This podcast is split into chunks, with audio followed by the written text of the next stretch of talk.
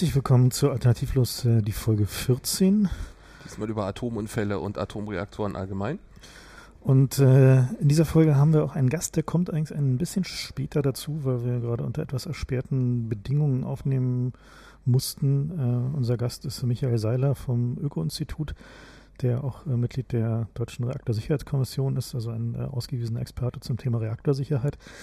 Da er aber nun natürlich an einem Tag wie heute nicht unbedingt irgendwie alle Zeit der Welt für uns hatte, mussten wir es ein wenig komprimieren. Das heißt, wir machen am Anfang eine kleine Einführung über ähm, ja, Atomenergie, Atomreaktoren, diese ganzen Dinge und ähm, nehmen ihn dann später dazu, äh, um über Fragen zu reden, von denen wir keine Ahnung haben und wo wir einfach auch äh, so ein wenig im Dunkeln standen nach dem, was man so lesen kann und, und bei der Interpretation der aktuellen Ereignisse und auch ein wenig überfordert waren. Ähm, und wo wir mal ein Statement von einem Experten genau, wo wir dann haben wollten. tatsächlich einen, einen äh, ausgewiesenen Experten on the record haben wollten. Ja, Atomenergie. Äh, was ist denn eigentlich so ein Atomreaktor? Eigentlich ist es nicht Atomenergie, sondern Kernenergie. Aber Habe ich mich korrigieren lassen, denn Atomenergie, darunter fallen auch chemische Reaktionen und davon reden wir eigentlich nicht. Sondern bei Kernenergie geht es darum, die Energie in Atomkernen zu nutzen, die bei der Spaltung oder bei der Kernfusion frei wird. Und wir haben uns mal überlegt, wie, naja, wie geht man da ran? Wir sind ja nun auch keine Atombauexperten, also ich habe jetzt keinen Meiler in der Garage. Wie wir jetzt du gedacht, nicht? Äh, äh, ja, wir haben uns überlegt, ja, wir erklären mal, wie man so einen Reaktor bauen würde. Und ähm, also, naja, sehr auf, auf nicht sonderlich tiefgehendem Niveau, aber danach solltet ihr zumindest genug äh, von der Materie wissen, um die, den Rest der Diskussion verfolgen zu können. Ja, also ein Atomreaktor ist ja eigentlich eine Dampfmaschine. Ähm, also Ganz primitive Sache eigentlich, denn es gibt gar keine Methode, wie man direkt aus der Kernspaltung Energie gewinnt, sondern man kann einfach nur äh, die Wärme nutzen, um damit zum Beispiel eine Turbine anzutreiben. Und das passiert auch. Ja, also äh, fangen wir mal ganz, ganz oben an. Äh, wir haben da äh, Atome. Atome bestehen aus einem Atomkern. Da sind Protonen, Neutronen. Die Protonen sind positiv geladen, stoßen sich gegenseitig ab. Und der Atomkern wird zusammengehalten von der, wie heißt es? Die heißt Kernkraft, ne? Ja, Kernkraft. Genau, und die reicht halt nicht besonders weit. Und wenn sehr viele Protonen und äh, Neutronen in so einem Atomkern sind, also halt ein sehr schweres Element ist, dann braucht man immer weniger Kraft, um den zu spalten. Um die weil halt die Selbstzusammenhalt, der Selbstzusammenhalt lässt halt nach, je größer der Kern ist. Genau. Und wenn wir jetzt. Ab einer gewissen Größe spalten die sich sogar von ganz alleine spontan. Das spaltet sich spontan oder kommt ein Neutron des Weges? Nee, es gibt, gibt auch eine spontane Selbstspaltung ab, irgendwie, aber bei wirklich hohen, die in der Natur nicht vorkommen. Deswegen, Ach so, weil die, die so sich halt vorher spalten. Ah, ja. verstehe. Hm, ja, das kommt natürlich natürlich, ja. Klar. Okay, ähm, bei dieser Atomkernspaltung entsteht äh, jede Menge Energie und natürlich noch mehr Neutronen. Und diese Neutronen fliegen weiter und wenn die dann wiederum auf andere Atomkerne treffen, die sich spalten lassen, dann spalten die sich wiederum und dann fliegen noch mehr Neutronen weiter durch die Gegend. Und die diesen Effekt, den nennt man dann eine Kettenreaktion. Die Spaltung ist übrigens nicht in zwei gleich große Teile, sondern das Verhältnis ist normalerweise so 2 zu 3. Und äh, die Neutronen werden auch nicht alle gleichzeitig äh, ausgestoßen, sondern es gibt so eine Verteilung. Also es gibt zwar relativ, die, die meisten, irgendwie 99 Prozent, das kommt auf das Element an, kommen sofort raus, die anderen kommen später raus, da kommen wir später drauf, das spielt auch eine Rolle. Die Spaltung, da gibt es verschiedene Arten der, der Strahlung, die da frei wird. An der Stelle. Es gibt äh, Alpha-Strahlung, also die drei häufigsten sind Alpha, Beta und Gamma. Es gibt aber noch weitere Sachen, die da passieren können. Bei äh, Alpha-Strahlung wird ein ganzer Heliumkern rausgeworfen. Der penetriert nicht sonderlich gut, da reicht schon so ein Stück Papier, um den abzuhalten. Da ist die Hauptgefahr, dass man den einnimmt. Das sind normalerweise. Also, dass man einen Alpha-Strahler konsumiert. Genau. Da, also das Problem ist, wenn sowas aus dem Atomkraftwerk oder sowas rauskommt, dann äh, lässt sich das vielleicht als Staubniedergerät in die, wird von Tieren gefressen, ja, kommt in die Nahrungskette. Und äh, wenn man sowas eingenommen hat, dann reicht schon ein Alpha-Strahler, also um, um so eine äh, menschliche Zelle kaputt zu machen. Und wenn so eine Zelle kaputt geht, dann kann die halt entweder einfach sterben oder sie kann sich zu einer Krebszelle entwickeln und das ist dann halt schon unangenehm. Das heißt, Alpha-Strahlen sind an sich nicht so äh, problematisch in der freien Wildbahn. Wenn man die jetzt in die Haut kriegt, dann äh, kann man irgendwie Hände waschen, die obersten Hautschichten sind tot, da passiert nichts weiter. Ähm, aber das ist halt doof, wenn man es an die Kleidung kriegt oder so. Dann Oder einatmet. Oder einatmet. Also dieser eigentliche Risiko bei Alpha-Strahlung äh, ist, dass man es zu sich nimmt, einatmet oder isst. Mhm. Und deswegen halt diese Sachen, was man sieht, wenn man in Tschernobyl eine Führung macht, dann kriegt man so ein Papier, also so einen Plaste-Sack, den man um seine Schuhe machen soll. Und da geht es genau um diese, diese Und natürlich die Feinstaubmasken. Und natürlich Feinstaub, ja. Und, äh, und diese ganzen Dinge, ja. Ja, äh, ja, der nächste Zerfall ist der Beta-Zerfall. Da werden Elektronen rausgeworfen. Das penetriert schon ein bisschen besser, aber das kriegt man mit so einer irgendwie Stahlhülle von so also Blech von einem Zentimeter oder so, dann ist das auch schon weg. Und äh, die Gammastrahlung ist die, vor der alle Angst haben, weil sie eben deutlich besser äh, penetriert. Da geht also auch durch dicke Betonwände durch. Ja, also Gamma, Gammastrahlung ist wirklich übel, weil es dagegen außer richtig doll viel Blei keine gute Abschirmung gibt. Und, äh, oder hält viel Wasser. Das sind so die, die beiden in der Praxis verwandten äh, Abschirmungssysteme. Und man kann sich Gammastrahlung so ein bisschen vorstellen wie so brutal energetisches Licht so vom Verhalten ungefähr, nur dass es halt äh, eben auch durch relativ dichte Stoffe äh, durchscheinen kann. So, also wir haben gesagt, äh, große Kerne können schon mal zerbrechen, weil das Kräfteverhältnis äh, ungünstig wird von dem Zusammenhalt und der Abstoßung der Protonen. Und ähm, wenn man also so einen Kern zerlegt, dann wird er bei Energie frei. Das ist nämlich die, die energetische Differenz zwischen dem, der Energie, die man braucht, um so einen kleineren Kern, der einfacher zusammenzuhalten ist, zusammenzuhalten und den, dem größeren Kern. Äh, und das wird eben frei und üblicherweise als Wärme wird das frei. Das heißt, äh, in erster Linie ist so ein Atomkraftwerk äh, ein Hitzegenerator. Genau, und dann, so sind dann halt eben auch diese, diese Atomkraftwerke aufgebaut. Also außer dem, also dem eigentlichen Reaktor geht es da halt im Primär darum, wie man halt Dampf durch die Gegend leitet, abkühlt, erzeugt, auf Turbinenschaufeln leitet, äh, Wärmetauscher, die halt verschiedene Dampftemperaturen äh, ausgleichen, beziehungsweise den radioaktiven Dampf aus dem äh, Reaktorkern äh, auf Wärmetauschern, auf äh, weniger oder nicht radioaktiven Dampf und diese ganzen Dinge. Also das ist halt, äh, ja, also die, die, das Initiale ist im Wesentlichen eine Dampfmaschine, stimmt schon, nur dass irgendwie der Ofen halt leider eher unangenehme Eigenschaften hat. Ja, das Hauptproblem beim Atomreaktor im Vergleich zur Atombombe, die also eigentlich relativ einfach zu bauen ist, da muss man einfach dafür sorgen, dass mehr Neutronen frei werden ähm, bei den Spaltungen, als man als reingehen. Ähm, und das nennt sich äh, Überkritikalität. Also man, wenn man genau so viele Neutronen ausstößt in der Reaktion, wie verloren gehen, sodass sich das selbstständig am Leben hält, aber nicht größer wird. Ähm, das nennt sich Kritikalität. Und wenn man weniger frei wird, sodass es also nicht von alleine weiterläuft, die Reaktion, sondern nur weiter Neutronen oder Energie zugeführt werden müssen, dann nennt man das Subkritikalität, unterkritisch. So, das Problem ist jetzt dabei, dass man beim Reaktor, äh, wenn man eine unterkritische Anordnung hat, dann wird keine Energie frei. Das heißt, dann kann ich es nicht zum Strom generieren benutzen. Und wenn es überkritisch ist, ähm, dann habe ich es am Ende nicht mehr im Griff und es explodiert. Das heißt, ich muss genau das so austarieren, dass der, die, die freigegebenen Neutronen äh, genau so viele sind, wie auch gebraucht werden in der Reaktion. Nun sind das alles stochastische Prozesse, das heißt, es ist nicht direkt äh, deterministisch, wie viel da rauskommen, aber man kann es eben abschätzen. Und die Hebel, die man da hat, werden wir gleich auch noch beschreiben in so einem Kraftwerk, um das zu regeln. Also, dass eine Atombombe relativ einfach ist, äh, beschreibt eigentlich nur den Prozess, dass, äh, wenn es dann mal gezündet ist, sie zu bauen, ist natürlich. Äh, das können wir vielleicht auch kurz beschreiben. Wesentlich aufwendiger. So eine Atombombe. Also, das ist kein Geheimnis, sondern das mhm. steht auf Wikipedia. Ja. das äh, ursprüngliche Design ist das Gun-Design, wenn ich das richtig mhm. gelesen habe. Da geht es eben darum, dass man eine kritische Masse also das sind genau so viel, wie man eben braucht, um also so eine Reaktion herbeizuführen. Na, also dass man die kritische Masse, dass überhaupt zu einer Reaktion mhm. kommt, eben hat man nicht zusammen, sondern hat man in zwei Teilen. Mhm. Und wenn man jetzt die Kernexplosion herbeiführen möchte, dann nimmt man einen, einen normalen Sprengstoff und drückt die eine Hälfte in die andere rein und da kriegt man dann eine kritische Masse zusammen und dann kann es zu einer Kernexplosion kommen. Genau, und andere Designs bei Atomwaffen äh, sind halt Implosionsdesigns, das heißt also man verteilt die kritische Masse zwar in einer Kugel, die aber nicht dicht genug ist, dass sie halt äh, ja, die Atome nah genug beieinander sind. Äh, und äh, beim Implosionsdesign ist in der Mitte. Hat man außenrum so Sprengstoff, ne? Ja, und außenrum hat man halt Sprengstofflinsen, die halt so angeordnet sind, dass die Druckwellen des Sprengstoffs die Kugel in der Mitte komprimieren.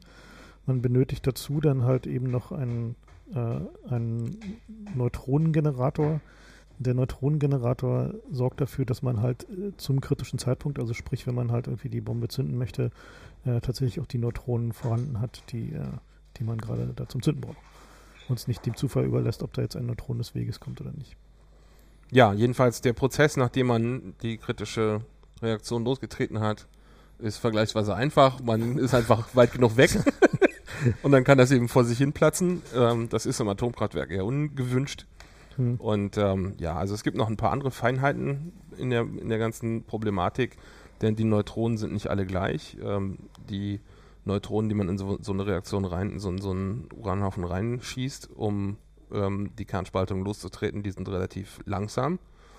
Aber also die müssen langsam sein. Die, naja, also es geht auch mit schnellen, das, naja, also es ist ein bisschen kompliziert.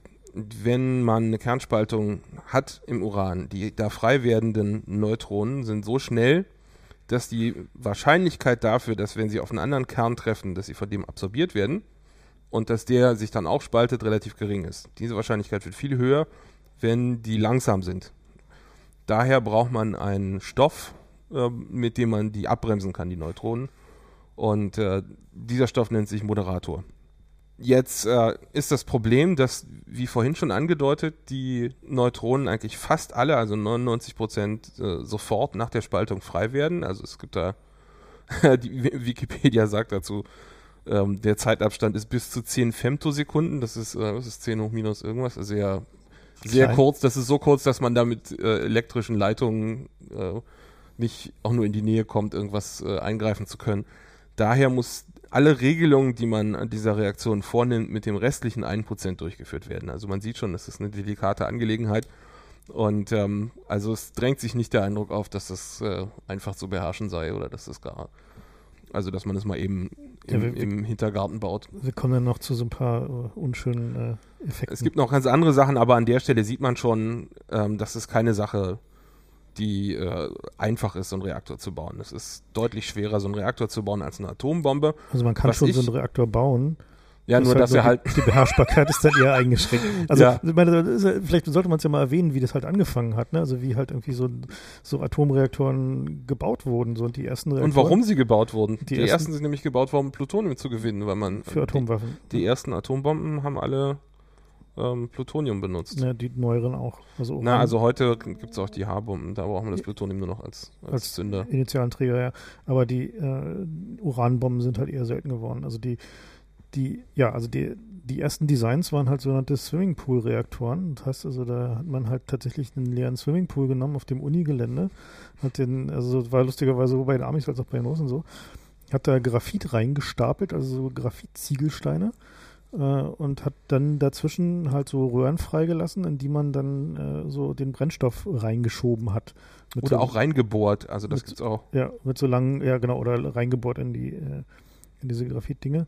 Und äh, das Graphit wirkte dann halt eben als Moderator, also als Neutronenverlangsamer. Wir können vielleicht noch kurz sagen, Graphit ist Kohlenstoff einfach. Ja. Und äh, dann haben sie da halt die Kettenreaktion angefahren und die, die, also das wichtigste Instrument, was man hat, ist halt der Neutronenfluss, also um zu gucken, wie, wie viel äh, Neutronen blubbern denn da gerade raus und äh, durch die Gegend. Und wenn der zu hoch wird, dann hat man halt das, äh, äh so ein paar Stangen, in denen äh, halt vorne das Uran dran war, wieder rausgezogen. So, oder dann halt später andere Moderatoren dazwischen geschoben. Also in der Regel nimmt man halt zum Beispiel Cadmium heutzutage in, in modernen Kraftwerken. Ja, das ist sogar noch gar kein Moderator, sondern oder, Neutronengift nennt man das. Also ja. ein Stoff, der Neutronen ja. absorbiert. Ja. Das und Problem ist eben, dass es nicht so einfach ist, die, die Neutronen zu messen, die da gerade freige, freigegeben werden, weil man mhm. ja nur die sehen kann, die an, am Rand rauskommen. Mhm. Also da gibt es zwar eine starke Korrelation, aber so richtig eins zu eins ist das alles nicht. Ja. ja. Das ist ein Problem, was äh, ja, die Atomenergie bis heute begleitet. Da kommen wir dann später nochmal Nicht drauf. nur bei Neutronen übrigens, das ist überhaupt die, bei allem, die ja. Umgebung in so einem Atomreaktor ist so feindlich, dass man da also keine Videokamera drin haben kann, um zu sehen, was da eigentlich gerade passiert. Und äh, das heißt, Messungen sind alle so ein bisschen schwierig. Also zu dieser Neutronenproblematik mit schnell und langsam gibt es noch ein, ein, weiteres Problem. Ähm, wenn man eben nur über dieses 1% überhaupt regeln kann, dann äh, muss man dafür sorgen, dass mit den 99 Prozent schon mal eine sehr, dass man sehr knapp an der Kritikalität, Kritikalität dran ist. Ähm, und wenn man den Reaktor gerade hochfährt, dann muss man sogar überkritisch sein. Ja? Ähm, das heißt, man muss mehr Neutronen ausstoßen, als man reintut. Aber wenn man jetzt mal sich die, die Zeitabstände anguckt, in denen äh, in solche Atomreaktionen stattfinden, also das kann man ganz anschaulich sehen bei der Tschernobyl-Katastrophe, da gibt es eine eigene Webseite bei Wikipedia, die ich also sehr empfehlen kann an der Stelle. Zwischen dem, der, der finalen falschen Handlung, die die da gemacht haben und dem, der, dem Zeitpunkt, wo die Reaktion nicht mehr aufzuhalten war, sind vier Sekunden vergangen. Ja, und das ist schon viel. Also die, man hat es da mit einem exponentiellen Wachstum zu tun, mit einer Verdopplung alle, was war das, 10 hoch minus 12 Sekunden oder so. Also völlig äh, ausweglos zu glauben, da könnte man als Mensch noch irgendwie Entscheidungen treffen. Die Zeit hat man einfach nicht. Ja, das heißt, dieses ganze Regeln ist eine sehr, ist ein, ein sehr dünnes, äh, sehr dünne Planke, auf der man sich da bewegt. Mhm. Einer der bekannteren Graphitreaktoren, wo sie halt genau mit solchen großen Graphitblöcken, wo sie dann Löcher reingebaut haben, gearbeitet haben, war die sogenannte Windscale-Anlage in Großbritannien, äh, wo es dann halt auch mal ganz äh, spektakulär schiefgegangen ist. Da gibt es eine großartige BBC-Doku zu. Graphit hat nämlich so ein paar unschöne Eigenschaften. Eine davon ist, dass, also außer dass es brennen kann, eine davon ist, dass die Kristallstruktur von Graphit kann sich anreichern mit Energie, wenn sie halt mit Neutronen beschossen wird. Warte mal, wir sollten vielleicht kurz erklären, was ein Stoff eigentlich zum Moderator macht. Ähm, ja, und zwar ist das ja. hauptsächlich ähm, ist der Punkt, dass der Kern von dem Moderatorstoff nicht deutlich größer ist als die Neutronen selbst. Also das heißt, man muss ein Element mit kleiner äh, Massenzahl nehmen und das ist also entweder Wasserstoff bietet sich dann natürlich an, weil das ist mit der geringsten ist, mhm. aber Kohlenstoff mit, mit äh, ist halt auch ein sehr kleines Element und deswegen eignet sich dazu. Man hat nicht die große Auswahl, will ich damit sagen. Das heißt, äh, Graphit und Wasser sind so die die da ähm, ja, gut, gerne genommen werden, aber man kann da nicht irgendwie beliebig äh, irgendwelche. Ja, also es halt, äh, kann ich einfach Eisen nehmen zum Beispiel. Ja, also die, die genau diese Frage, wie groß der sogenannte Neutronenquerschnitt ist, also wie es sich äh, verhält, wenn man Neutronen darauf schießt, ist halt auch eine Frage an vielen anderen Stellen der Kerntechnik. Zum Beispiel halt auch bei den Hüllen für die Brennstäbe, dem Zirconium, da kommen wir auch nochmal später dazu. Ähm, Vielleicht noch eine kleine Nomenklatursache. Mhm. Ähm, die Neutronen, die direkt aus der, aus der Spaltung rausfallen, heißen schnell und die gebremsten heißen thermisch. Thermisch mhm. deswegen, weil wenn so ein Neutron mit dem Moderator kollidiert und dabei Energie abgibt und dann nochmal kollidiert und wieder Energie abgibt, dann geht die Energie im Moderator auch in Sachen Temperatur raus. Das wird also als Wärme übertragen am Ende. Und am Ende ist es so, dass die Neutronen von ihrem Energielevel ungefähr eine ähnlich hohe Energie haben wie der Moderator. Und weil es eben von der Größenordnung her Temperatursache ist, ähm, sagt man eben thermisch an der Stelle. Aber diese, der Punkt, dass die Neutronen schnell heißen, wenn sie ungebremst sind vom Moderator, da kommt der Name schneller Brüter her, den ihr wahrscheinlich auch schon einmal gehört habt in der Berichterstattung. Das hat nichts damit zu tun, dass der irgendwie schnell brütet, sondern dass die Neutronen schnell und unmoderiert sind in dem. So, weiter. Genau, gut, wir waren gerade noch bei Windscale. Also Windscale, äh, wie gesagt, die Doku ist extrem sehenswert, weil sie die, ja, also eigentlich alle Probleme des Atomzeitalters in einem, ja, in einer schönen Stunde zusammenkomprimiert. Äh, was sie da getan haben, war halt einen großen Graphitreaktor zu fahren, in dem sie äh, Plutonium gebrütet haben. Und die, das Plutoniumbrüten äh, funktionierte halt so, dass sie halt einfach so Kartuschen mit Brennstoff genommen haben, die da reingeschoben haben und äh, die, die eine Weile bebrütet haben und wenn sie dann damit fertig waren, dann haben sie die hinten rausgeschoben, dann sind sie hinten in den Wassergraben gefallen und äh, haben dann halt äh, Platsch gemacht und sind dann abgekühlt worden. Und der. Das, das war übrigens luftgekühlt damals noch, ja, das gibt es heute gar nicht mehr. große Ventilatoren dran gehabt, mit denen sie da durchgeblasen haben durch den Reaktor.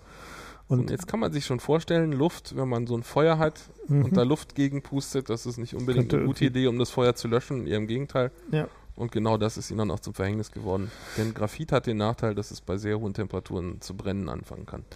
Und es hat noch den anderen Nachteil, eben diese, diese besagte Wigner-Energie. Wenn man da mit Neutronen drauf schießt, ändert sich die Kristallstruktur des Graphits in einer Art und Weise, dass Energie gespeichert wird. Und die wird dann halt zu irgendeinem Zeitpunkt spontan frei. Das heißt also, das äh, Graphit, äh, wenn es halt äh, radioaktiv bestrahlt wird, also mit Neutronen bestrahlt wird, äh, bindet diese Wigner-Energie und die wird dann zu einem relativ unvorhersehbaren Zeitpunkt äh, frei und dann wird es warm. Das sind auch Hotspots, das ist nicht homogen. Genau. Also das kommt noch dazu. Das heißt, es bringt einem auch die ganzen Kalkulationen durcheinander. Ja, und deswegen müssen halt in diesen äh, Graphitreaktoren, die müssen sie gelegentlich durch so Temperaturzyklen fahren, wo sie die einfach überhitzen, um die Kristallstruktur wieder äh, herzustellen, zu bügeln. Äh, wieder gerade zu bügeln. Kann man sich so, ist so ähnlicher Prozess wie halt beim Härten von Stahl, den man ja auch durch so Temperaturkurven fährt. Also mit äh, warm machen und abkühlen, um halt eine bestimmte Kristallstruktur zu erreichen. Genau sowas mussten sie dann damit auch machen. Und einer dieser Prozesse ist ihnen dann schiefgegangen bei dieser, bei dieser Windscale-Anlage, weil äh, sie halt angefangen haben, an den Designparametern der Anlage rumzuspielen und halt so die Kühlkapazität zu reduzieren, äh, um heißer brüten zu können, um mehr Plutonium äh, rauszubekommen. Und dann in einem späteren Schritt haben sie dann auch noch Lithium bebrütet, um Tritium für Wasserstoffbomben zu erzeugen. Und dann ist es ihnen endgültig schiefgegangen. Dann hatten sie da halt so ein glühendes Feuer, wo ihnen halt einfach die, der Urankram in diesem Reaktor äh, ja, äh, geschmolzen ist und äh, vorne pusteten die Ventilatoren und die es kühlen sollten und fachten das Feuer noch an und am Ende haben sie es irgendwie nur dadurch in den Griff bekommen, dass sie da ein paar Helden reingeschickt haben, die da Wasserschläuche reingesteckt haben. Und also der Punkt, den wir vorhin schon angekündigt haben, dass wir darauf noch ein paar Mal zurückkommen werden, sie haben es nicht gemerkt, dass das Graphit brennt bis der heldenhafte Reaktorführer sich da unter persönlicher irgendwie Lebensaufgabe in einem Schutzanzug einfach hinbegeben hat und geguckt hat. Denn so ein Reaktor zu überwachen ist einfach keine, kein Selbstläufer. Das heißt, üblicherweise ist die Sensorik sehr eingeschränkt, insbesondere nach äh, Störfällen. Ja. Da kann man also nicht von ausgehen, dass die genügend Instrumentarium am Start haben, um dann die Situation ordentlich diagnostizieren zu können der Punkt, als ich das so richtig begriffen habe, war, als ich diese Three Mile Island äh, mhm. Sache gesehen habe. Three Mile Island war ein US-Reaktor, der hat auch einen Störfall gehabt in den 70s und da äh, gibt es auch eine Dokumentation, die wir dann verlinken werden. Da gibt es diesen sehr interessanten Punkt, dass sie halt die ganze Zeit äh, gedacht haben, naja, mm, naja, so, wir haben es ja überlebt, ist ja noch nicht geplatzt, also schlimm kann es ja nicht gewesen sein. Und haben ihn dann zwar ausgestellt und äh, abkühlen lassen, aber als sie dann nach drei Monaten eine Sonde reingeschickt haben, äh, haben sie bei der Gelegenheit erst gemerkt, dass sie eine Kernschmelze gehabt haben. Ja, und das äh, würde man ja eigentlich denken, wenn man so einen Reaktor baut, ist ein Event, was man eigentlich zeitnah erfahren möchte, wenn man gerade eine Kernschmelze hat. Aber so ist das eben nicht in der Technik, ja, dass man das äh, gut sehen kann von außen, dass man da irgendwie eine Lampe hat, die dann angeht, sondern das sind alles irgendwelche Indizienbeweise, die dann die Alarme triggern. Da wird es halt zu warm oder der Druck steigt oder so. Wo es dann auch häufiger mal mehrere Möglichkeiten für die Indizien gibt. Also was irgendwie Gerade bei diesem Windscale war es halt mhm. so. Das ist halt wärmer geworden wegen des Graphitbrandes und sie haben halt gedacht, das ist diese Wigner Energie mhm. und haben es dann heißer gemacht, um mhm. die Wigner Energie abzulassen. Mhm. Und damit haben sie einfach nur das Feuer schlimmer gemacht. Ja. Und diese Art von, von selbst aufschaukelnden Effekten gibt es halt mehrfach in der, in der Kernenergie. Also eine, eine, so ein anderer dieser Effekte äh, ist die Xenon 135 äh, Anreicherung, die äh, also die sogenannte Xenon-Vergiftung. Ähm, die führte dazu, dass ähm, bei Tschernobyl jetzt. Äh, bei Tschernobyl, genau. Äh, also was es tut, ist Xenon 135 ähm, ist ein Isotop, also ist nicht das normale Xenon, sondern ist ein Isotop. Genau, und es entsteht halt irgendwie bei der Kernspaltung an solchen Graphitreaktoren und es frisst halt den äh, Neutronen. Das ist ein Neutronengift, ja. Die Xenonvergiftung funktioniert so, dass äh, auch nach dem Abschalten des Reaktors noch mehr Xenon 135 durch Spaltprodukte gebildet wird, aber dadurch, dass die Neutronenflussrate geringer ist, dann ähm, wird der äh, wird es nicht mehr abgebaut. Also im Betrieb, wenn also Neutronenflussrate hoch ist, wird es ungefähr genauso viel abgebaut wie aufgebaut.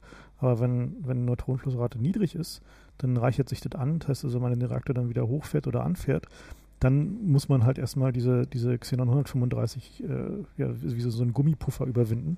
Und ähm, dann, wenn man dann halt nicht rechtzeitig wieder die Leistung runterfährt, um den Abbau dieses Xenons äh, zu kompensieren, äh, dann hat man da halt irgendwie ein Problem. Und von solchen Effekten gibt es halt in der, in der Kerntechnik halt einige und die muss man halt auch berechnen. Und da kommen wir dann später mit dem Michael Seiler auch nochmal ein bisschen genauer im Detail ja. drauf. So, wir haben die Komponenten fast zusammen für so einen Reaktor, wir haben einen Haufen Uran, wir haben eine Neutronenquelle, um es zu zünden, wir haben einen Moderator.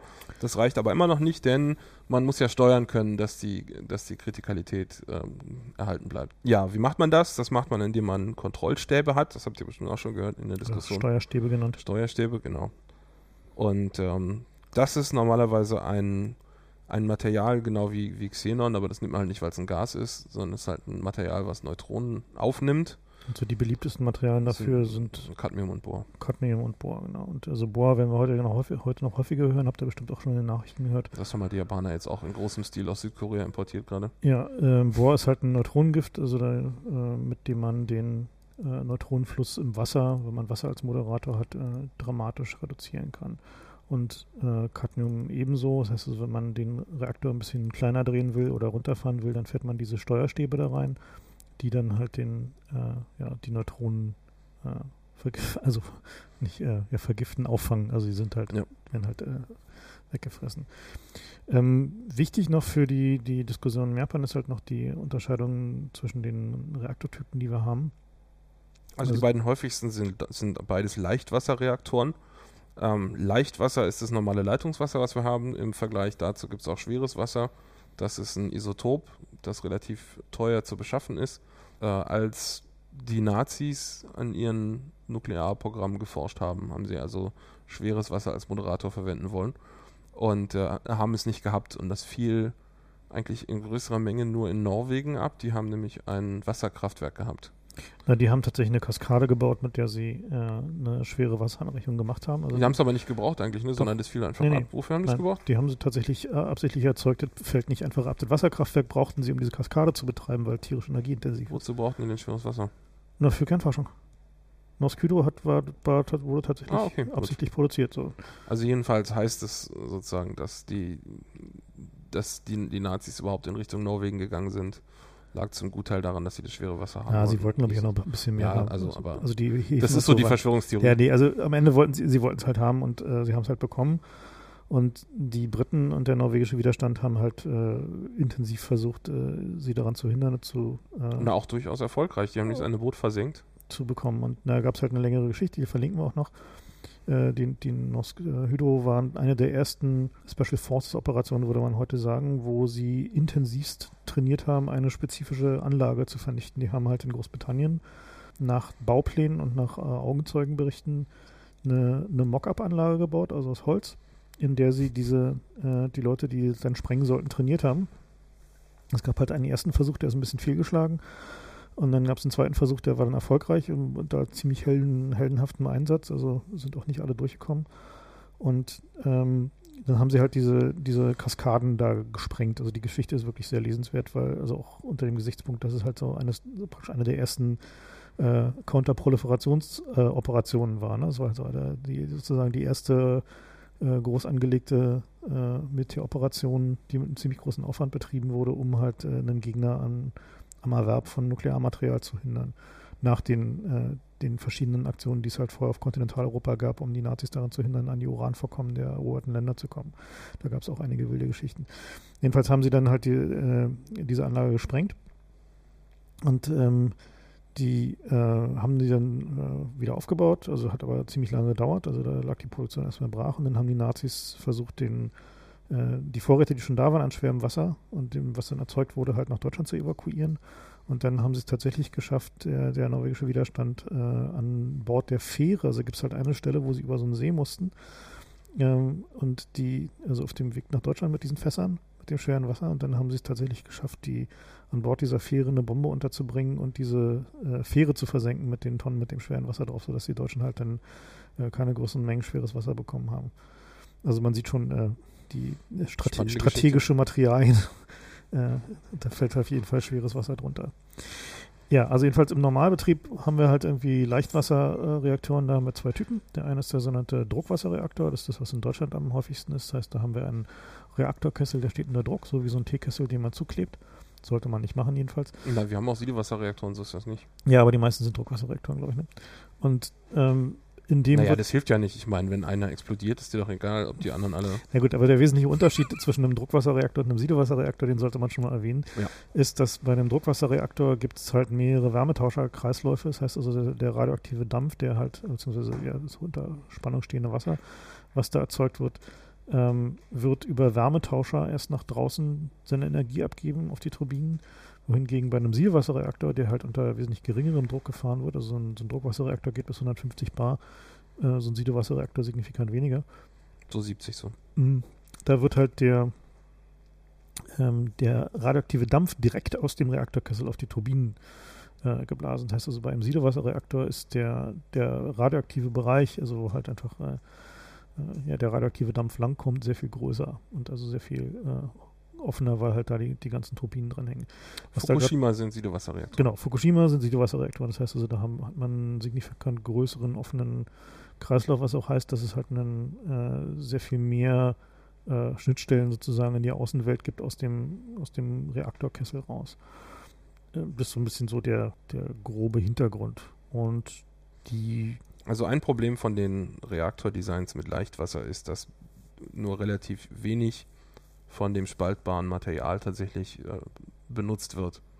Wenn man so einen so ähm, Uranhaufen aus der Natur nimmt. Also das erste Problem ist, wenn man Leichtwasser hat, man kann nicht einfach Natururan nehmen, sondern man muss es anreichern.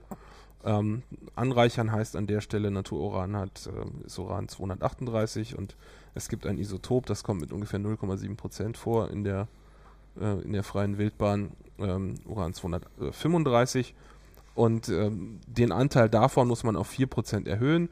Das ist relativ aufwendig. Da gibt es verschiedene Verfahren. Am Anfang hat man irgendwelche Gasdiffusionssachen gemacht. Heute benutzt man äh, Zentrifugen. Aber das ist ein sehr aufwendiger und, und schwieriger und teurer Prozess, äh, das Anreichern.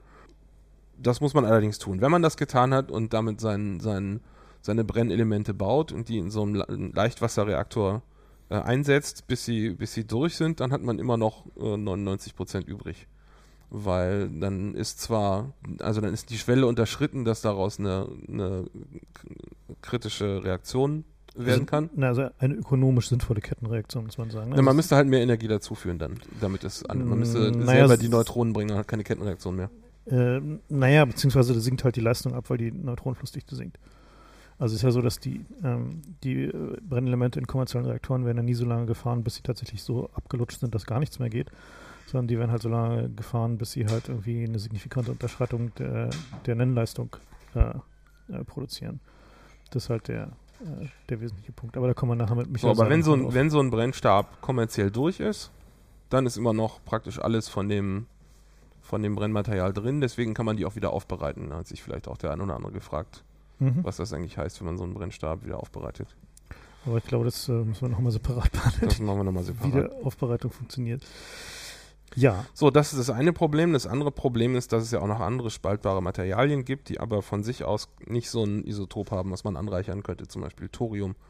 Da kommt eigentlich nur ein Isotop vor in der freien Wildbahn. Aber das kann man trotzdem benutzen. Nur halt nicht in Leichtwasserreaktoren. Da gibt es einen anderen Reaktortyp für, den Brutreaktor mit Brutreaktoren kann man auch äh, Plutonium benutzen. Das ist sozusagen eine neue Generation von, von Reaktoren. Ähm, Deutschland hat auch mal einen gebaut, das war Kalka. Der ist auch fertig geworden, aber nie ans Netz gegangen, weil da das ist dann Tschernobyl dazwischen gekommen. Ist auch nie bestückt worden, ja. Also das jetzt. Äh, ja. ja. Ein Brutreaktor funktioniert signifikant anders ähm, als ein Leichtwasserreaktor. Die haben als Moderator sowas wie Natrium, also Flüssigmetall. Ähm, und äh, haben keinen Moderator. Also das Natrium ist nur Kühlmittel. Also ja, das Problem ist, dass Wasser als Kühlmittel selber einen zu hohen Anteil der Neutronen äh, aufnimmt. Deswegen geht Wasser nicht an der Stelle. Und äh, wer in Chemie aufgepasst hat, weiß, dass Natrium ausgesprochen unfreundlich ist. Wenn das irgendwie mit, mit Wasser in Verbindung kommt, gibt das eine starke exotherme Reaktion. Und äh, das ist natürlich ein echtes Risiko bei diesen Reaktoren. Das heißt, wenn man sich mal bestehende äh, Brüterreaktoren ansieht und da auf die Störfälle guckt, sind das in den wenigsten Fällen irgendwelche Kernschmelzen, sondern das sind fast immer irgendwelche äh, Natriumprobleme. Das haben wir nachher auch nochmal mit unserem Experten angesprochen. Ja, also der. Ähm die Temperatur ist auch signifikant höher. Das heißt, das Material, was man da braucht und die Anforderungen an das Material sind deutlich höher. Und da stößt man eben an die Grenzen. Also der, der ehemalige deutsche Bootreaktor in Kalka ist mittlerweile das Kernwasser Wunderland. Ja, das ist ganz witzig. Der hat, wie viel waren es am Ende? 2,5 Millionen oder so gezahlt? Und hat dann da halt. Also, und macht jetzt einen Vergnügungspark da. Ja, ja der, der gibt's das halt, äh, heißt Kernis Wunderland, ne? Also Super. auch früher mal Kernwasser Wunderland genannt. Und äh, ist jetzt halt ein äh, Freizeitpark. Also so viel zur Frage. Also man kann, bevor man da radioaktive Substanzen einbringt, kann man diese Kraftwerksgebäude tatsächlich noch recyceln und da irgendwas Sinnvolles draus machen. Und sei es auch nur ein Kernwasser-Wunderland-Prag. Äh, danach ist es dann ein bisschen schwieriger. So, also wenn man jetzt so einen Brutreaktor hat und man hat drin einen Natriumkreislauf und man hat draußen einen Wasserkreislauf, damit man Dampf hat und Turbinen betreiben kann, äh, und es gibt irgendein Problem und das Wasser kommt mit dem Natrium zusammen, dann ist es so schwer zu containen, dass die Brutreaktoren noch einen, einen dritten Kreislauf haben. Die haben also einen Natriumkreislauf, der eben auch radioaktiv wird, weil er innerhalb des Reaktors ist. Und dann draußen haben sie nochmal einen Natriumkreislauf und erst der ähm, kommt dann, hat, hat einen, einen Wärmetauscher zu dem äußeren Dampfkreislauf. Also man sieht auch, ob, obwohl äh, da diverse Sicherheitsfeatures eingeplant sind, so richtig wohl ist eigentlich niemandem dabei und auch schon bei den Designs von diesen Reaktoren hat man eben lieber noch einen Kreislauf mehr gemacht. So, so Natriumreaktoren haben, wurden halt primär im militärischen Bereich ausprobiert am Anfang. Und es war halt so zickig und so problematisch, äh, dich zu kriegen, dass selbst die Russen ihre U-Boot-Reaktoren nicht mehr mit Natrium gekühlt haben, sondern die halt auf Blei-Bismut äh, ausgewichen sind. Was auch so der, äh, der Standard war bei diesen ganzen anderen Kompaktreaktoren, auch bei den Amis. Äh, aber das ist halt eine, also naja, man kann sich da ungefähr vorstellen, was passiert, wenn man so einen Reaktor komplett runterfährt und der ist halt mit Blei voll. So also halt Blei ist auch unerfreulich, weil das eben hochgesundheitsschädlich ist. Aber mhm. wenn man sich vorstellt, so ein U-Boot ist ja im Wasser und wenn es da irgendwie ein Problem mit dem Containment gibt und das Natrium austritt, das ist halt, äh, ja, ja, das will man nicht. Oh, ein bisschen problematisch. Natrium ist aber nur eins der Probleme bei so einem Brutreaktor. Ähm, ein anderes Problem ist, dass der nicht eigenstabil ist. Eigenstabilität ist beim Leichtwasserreaktor ein Regelkreislauf, der mal zur Abwechslung für uns arbeitet, wenn man nämlich äh, versehentlich oder absichtlich die überkritische Reaktion erreicht in einem Leichtwasserreaktor, dann wird ja vor allem die Hitze erstmal stärker und das sorgt eben dafür, dass das Wasser äh, Dampfblasen erzeugt oder gleich ganz verdampft. Und ähm, dadurch ändert sich die Dichte von dem Wasser und wenn die Dichte abnimmt, dann nimmt auch der Moderatoreffekt ab. Das heißt, die Neutronen werden weniger gebremst und dadurch nimmt automatisch auch die Kettenreaktion wieder ab. Das heißt, man hat so, so einen kleinen Regelkreislauf, ähm, der dafür sorgt, dass es eben nicht von sich aus zu, zur Atombombe wird. Ähm, das hat man nicht bei Graphit und das hat man auch nicht bei Brutreaktoren. Da muss man also regeln und das ist ja immer eine Sache, da freut sich der Ingenieur, aber auf der anderen Seite der, der Typ, der die, die Folgekostenabschätzung macht und der sich Gedanken macht über die Risiken, der ist halt unerfreut daran. Und das hat sich also auch nie wirklich durchgesetzt. Es gab zwar diverse ähm, Versuche, sowas zu bauen und es gibt auch welche, die gebaut worden sind. Ähm, Frankreich hat einen relativ mhm. großen mhm. gehabt, Super Phoenix.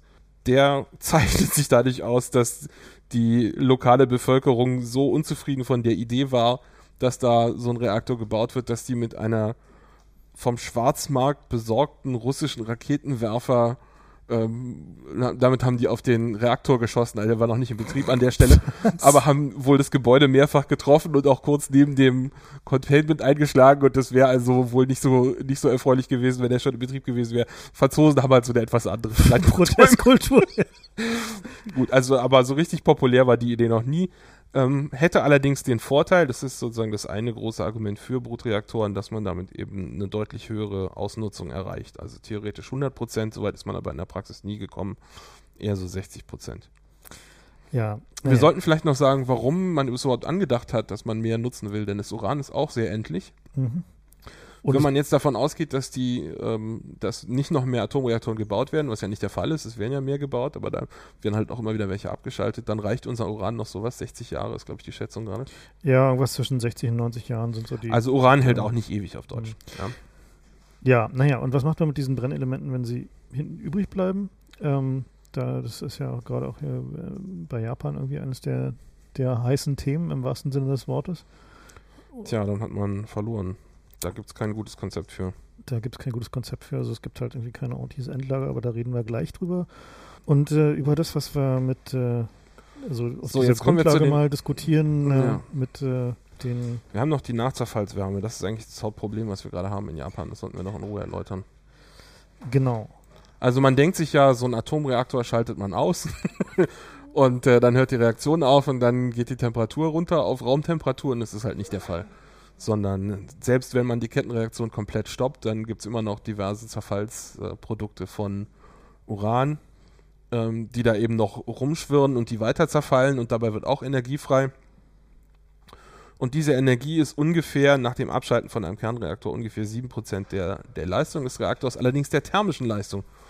Ähm, die elektrische Leistung von so einem Reaktor ist ungefähr ein Drittel der thermischen Leistung. Wir reden hier von, von signifikanten Wärmeleistungen, also so halt so ein so die, also die, die Nach der Nachkühlbedarf für so die Fukushima-Reaktoren ist pro Reaktor äh, noch für ziemlich lange Zeit in der Größenordnung zwischen 4 und 7 Megawatt, die halt irgendwie da weggekühlt werden müssen.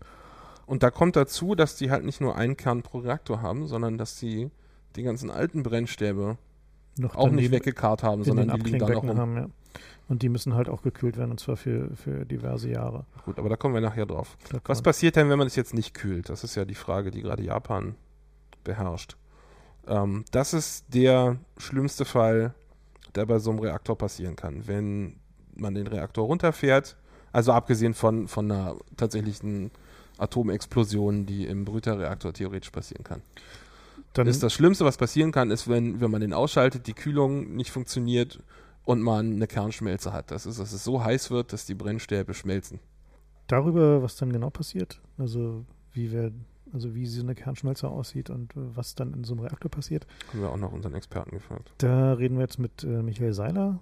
Äh, wie schon erwähnt, Michael Seiler ist äh, Experte für Reaktorsicherheit beim Öko-Institut in Freiburg, ist gerade ein sehr gefragter Gesprächspartner. Wir hatten Glück, dass wir ihn zufällig heute äh, für so ein bisschen mehr als eine Stunde äh, erwischt haben und äh, er will zwar uns äh, ausführlich Rede und Antwort zu stehen, Wir sind nicht ganz alle Fragen losgeworden, aber eigentlich fast alle. Eigentlich fast alle so und äh, da sind ein paar ziemliche Kracher drin in diesem Interview, wo wir hinterher auch erst. Das eine war leider nicht on the record, da haben wir schon ausgestellt gehabt, als ich dann mal überschlagen habe. Also er hat unter anderem hat er erzählt, ähm, wie viel Brennelemente da noch rumliegen in Fuki- Fukushima. Und dann habe ich mal überschlagen, dass das irgendwie sowas wie 50 bis 100 Megawatt an Kühlleistung wären, Ja. die man da wegkühlen muss. Und dann meinte ich, das kann doch nicht sein, so weil das ist so die Größenordnung. Also wir hatten Atomkraftwerke, die kleiner waren in der Vergangenheit, ja, als, als wie viel Wärmeleistung da jetzt weggekühlt werden muss. Da meinte er, doch, doch. So viel ist das. ja, den Rest haben wir on the record und äh, den, Den werden wir jetzt hier hinterpasten. den gibt es jetzt hier hinter und ähm, äh, ja, bleibt dran, es ist wirklich sehr äh, spannend. Wir mussten uns hinterher auch erstmal einen Augenblick erholen von äh, dem, was wir dabei so gelernt haben. Zuerst vielleicht die Frage, was wir da in Japan sehen, ist ja sozusagen die, die Häufung von allem, was so schiefgehen kann in dieser Art Reaktordesign. Oder gibt es da noch Dinge, die wir noch nicht gesehen haben unterhalb einer Kernschmelze? Also unter der Bedingung, die wir jetzt in Japan haben, dass die Kühlung ganz oder weitgehend ausgefallen ist und die Stromversorgung nicht stabil ist, äh, ist das meiste, was man sich denken kann, schon passiert. Nicht alle Effekte, also Dampfexplosionen gab es zum Beispiel noch nicht. Äh, das wird halt die, die nächsten fünf, sechs, acht Tage zeigen, ob da noch andere Effekte auftreten. Nach, dem, nach den theoretischen Untersuchungen sollten die auftreten, wenn die Kühlung äh, nicht wiederhergestellt werden kann. Und das wäre dann was? Also wir haben ja jetzt Wasserstoffexplosionen gehabt. Wasserstoff äh, setzt sich dort frei, weil das Zirkon, das silberglänzende Metall, aus dem die Hüllrohre sind, bei über 800 Grad, wenn es in Wasserdampf steht, also nachdem die Kühlung, das Kühlwasser aus dem Reaktor rausgelaufen ist praktisch, äh, setzt sich das in einer Reaktion um. Zirkon und Wasser gibt Zirkonoxid und Wasserstoff. Und der Wasserstoff ist ja jetzt an verschiedenen Stellen auch ausgekommen, teilweise auch explodiert. Das ist erst gebannt, wenn alles Zirkon sich umgesetzt hat. Und dann liegt aber das äh, Brennstoffmaterial frei. Dann liegt der Brennstoff, das sind ja dann Tabletten. Also das Zirkon ist eigentlich gedacht, um sozusagen so eine Tablettenröhre, also ein Hüllrohr zu bilden, in dem dann wirklich Tabletten äh, eingefüllt sind. Mhm.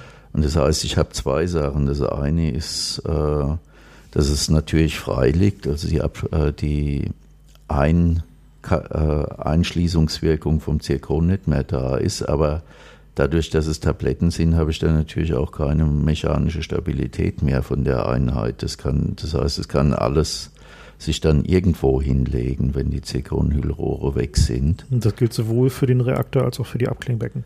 Das gilt äh, für die Brennelemente in den Abklingbecken, das gilt auch für die Brennelemente im Reaktor. In den Abklingbecken kommt noch eine andere Geschichte dazu, die offensichtlich auch schon gelaufen ist, mindestens im Block 4. Die Brennelemente stehen ja normal unter Wasser und dann habe ich irgendwelche Oberflächentemperaturen an den Hüllrohren in der Preisklasse von 30, 40 Grad. Also bis 60 ist es normalerweise akzeptabel und für Notfälle bis 80, aber das geht eigentlich nur, wenn die voll im Wasser stehen. Und wenn die nicht mehr im Wasser stehen und an der allgemeinen Atmosphäre sind, also sprich Sauerstoff genügend da ist, dann kann das Zirkon, wenn sich dann überhitzt, äh, auch selbst entzünden. Das ist ähnlich wie Magnesium oder Aluminium bei höheren Temperaturen. Also Zirconiumpulver wird zum Beispiel auch verwendet äh, oder wurde früher verwendet in Blitzlampen.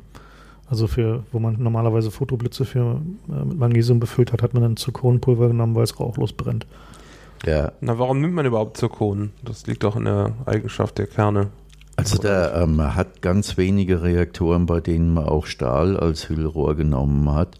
Aber Zirkon hat zufällig neutronenphysikalisch die Eigenschaft, dass es äh, sehr wenig stört in dem ganzen Kernspaltungsprozess, was da läuft. Man muss ja da immer sehr genau gucken, wie die Neutronenbilanz stimmt und zwar nicht nur über den Kern, sondern in jeder einzelnen Teilzone des Kerns. Und da ist halt ein Hüllrohrmaterial schön, das da praktisch keinen Einfluss hat. Eine Sache, wo gerade noch die Analysen auseinandergehen, ist, wenn wir jetzt außen außerhalb des Reaktors eine Knallgasexplosion sehen, ist das ein Beweis dafür, dass das Containment geborsten ist? oder nicht? Nee, es ist erstmal ein Beweis dafür, dass, weil diese äh, Zirkon-Wasserstoffreaktion, die ich vorhin geschildert habe, die läuft erst so ab 800 Grad richtig. Das ist erstmal ein Beweis dafür, dass in dem äh, ungekühlten Reaktorkern die Temperatur 800 Grad überschritten ist. Deswegen war ja, ist ja dann auch die Diskussion losgegangen, ob wir schon bei der Kernschmelze sind. Aber es war jetzt einfach ein Indiz, man ist schon deutlich. Mindestens bei 800 Grad, ja. Mindestens bei 800 Grad. Und das heißt aber auch, dass das Wasser drumherum weg ist, oder?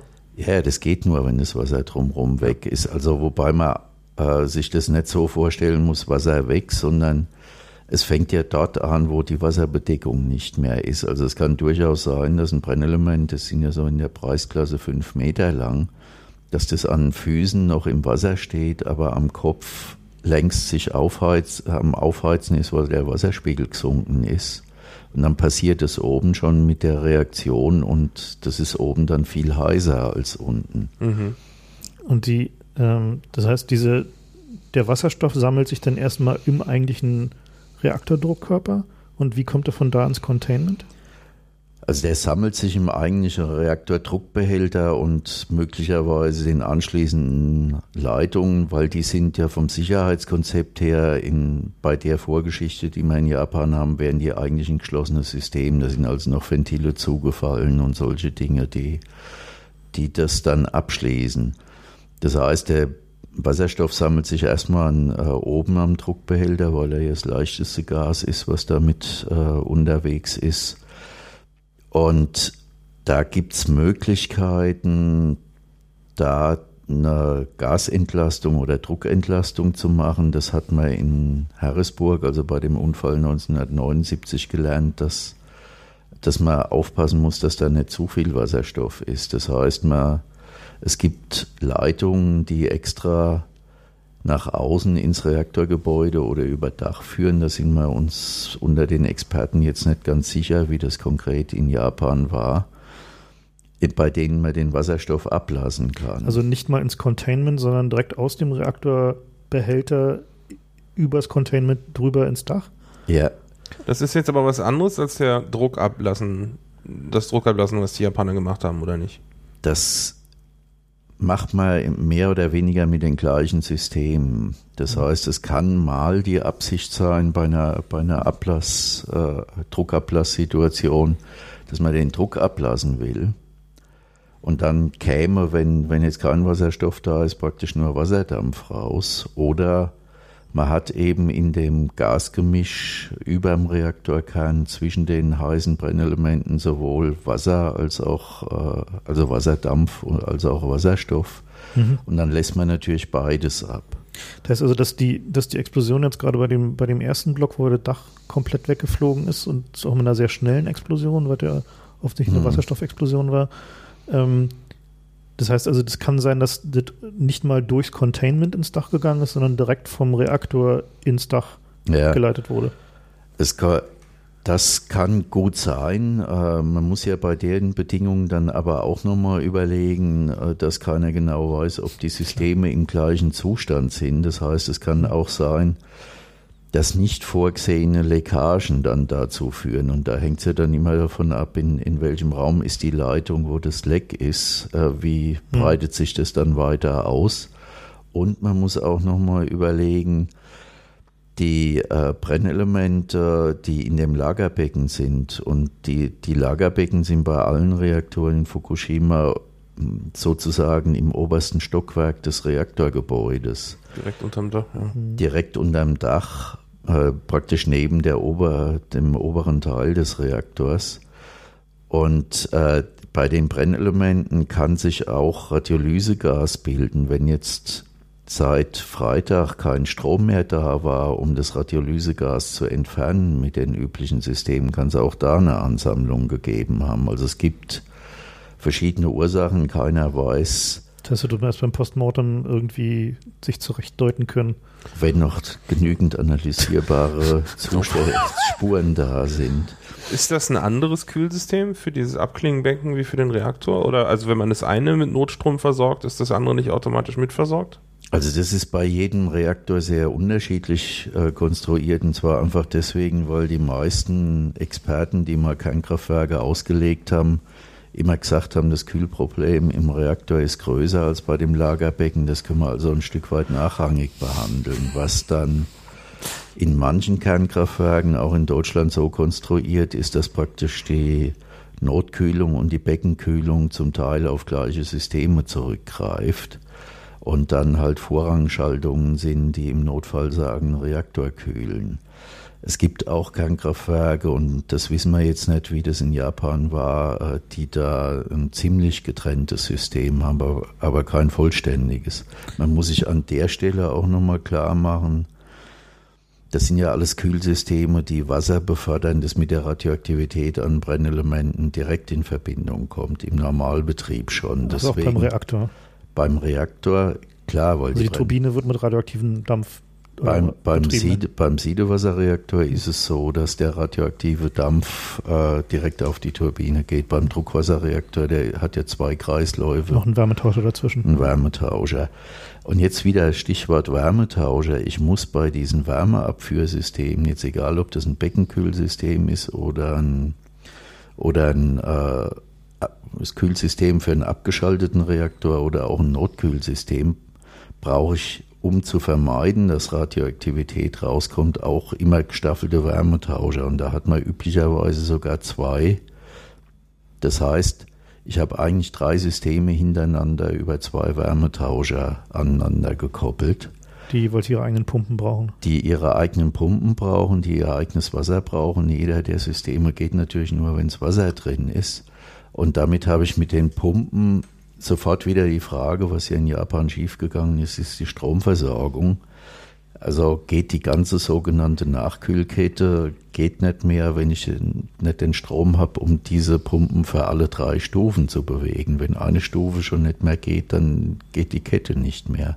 Hm. Also was, was man ja auch, ähm, und man keine richtige Vorstellung hat, ist, wie viel äh, Energie braucht man eigentlich, um diese Pumpen zu betreiben. Im Normalfall und im Notfall. Also wie viel Strom muss man denn da jetzt rankauen an so ein Kraftwerk, um das noch kühlen zu können? Also die, das hängt jetzt auch wieder von ab, wie die Sicherheitssysteme sind, äh, welche Pumpen mit welcher Leistung ich habe. Äh, das sind normalerweise mehrere Megawatt im, im Kraftwerk, die ich also als Notsysteme betreiben muss. Um das Wasser umzuwälzen. Da sind mehrere Dinge dabei. Also ein zentraler Teil sind eine ganze Reihe von Pumpen, die Wasser, also diese gerade beschriebene Nachkühlkette zum Beispiel für einen Notfall oder auch Einspeisepumpen, wo man aus Wasservorräten dann versucht, wenn Leck ist, das zu ergänzen. Es sind aber auch äh, große Ventilatoren, weil ein Kernkraftwerk ja gegen die Freisetzung im Normalbetrieb ein gestaffeltes Unterdruckhaltesystem hat. Das heißt, ich muss durch alle Räume, die wegen Radioaktivität spannend sind im Kernkraftwerk über eine gestaffelte Unterdruckhaltung meine Dichtheit erzeugen. Also mhm. immer, dass eine Undichtheit immer in den Raum mit der größeren Radioaktivität geht.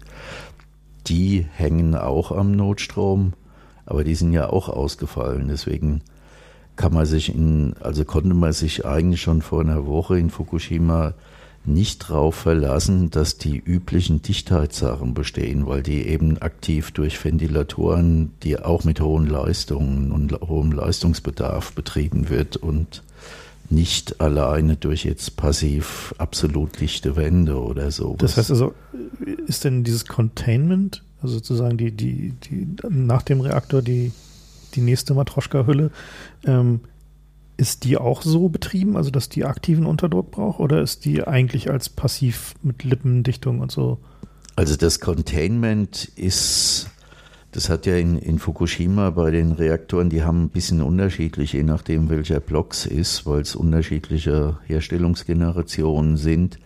Aber das Grundprinzip ist immer, dass es eine geschlossene Stahlhülle ist. Das heißt, wenn ich von innen im Containment gucke, gucke ich überall auf eine Stahlwand oder einen Stahlliner.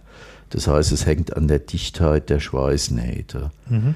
Ich habe trotzdem im Normalbetrieb dort einen Unterdruck gegenüber dem Reaktorgebäude aus dem beschriebenen, äh, aus der beschriebenen Unterdruckhaltung her halt.